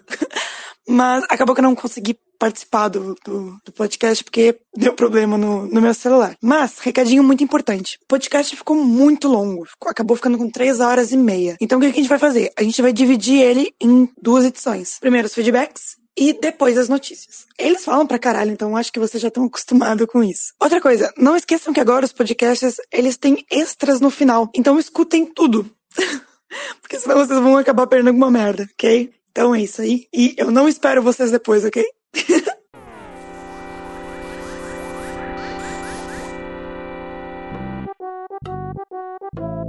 Eu enfiei meu pincel no rabo, eu não sei onde eu coloquei ele aqui. Cadê ele?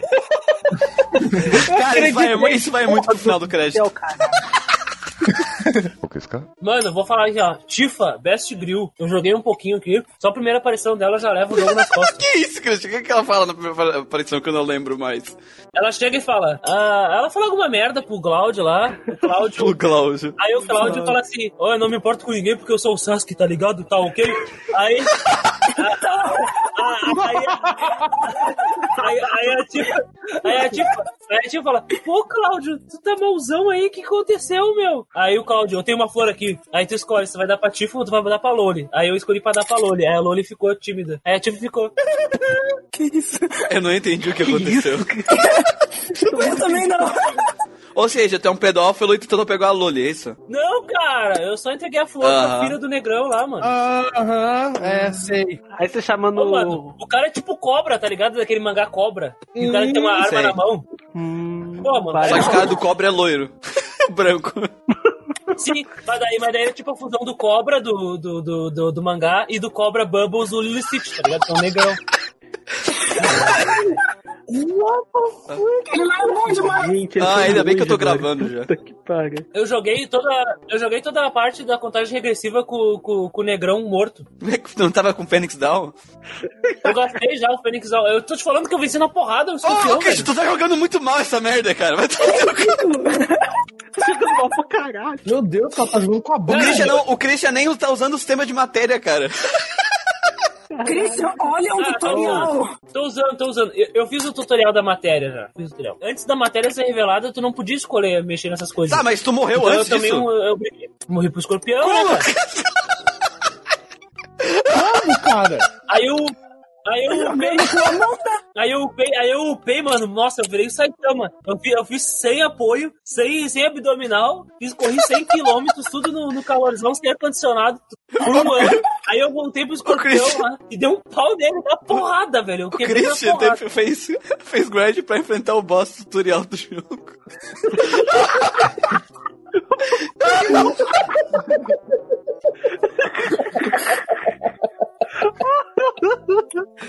Puta que pariu. Essa merda, velho. Tudo isso com, com, com, com, com cobra lá caindo no chão. Então o Claudio venceu sozinho, velho. O escorpião é uma porrada. Calma aí, calma aí. O Cloud chegou sozinho contra o escorpião. Não, Cláudio. Seguinte, no começo da batalha, o negrão já caiu no chão. Aí eu pensei, aí eu pensei, ó, cara, o Cláudio carrega um estilete gigante, né? Então eu vou, fazer, vou abrir essa lata. Excelente. Eu vou, eu vou abrir essa, eu vou abrir essa lata agora. Aí eu bati no escorpião até ele morrer. Excelente.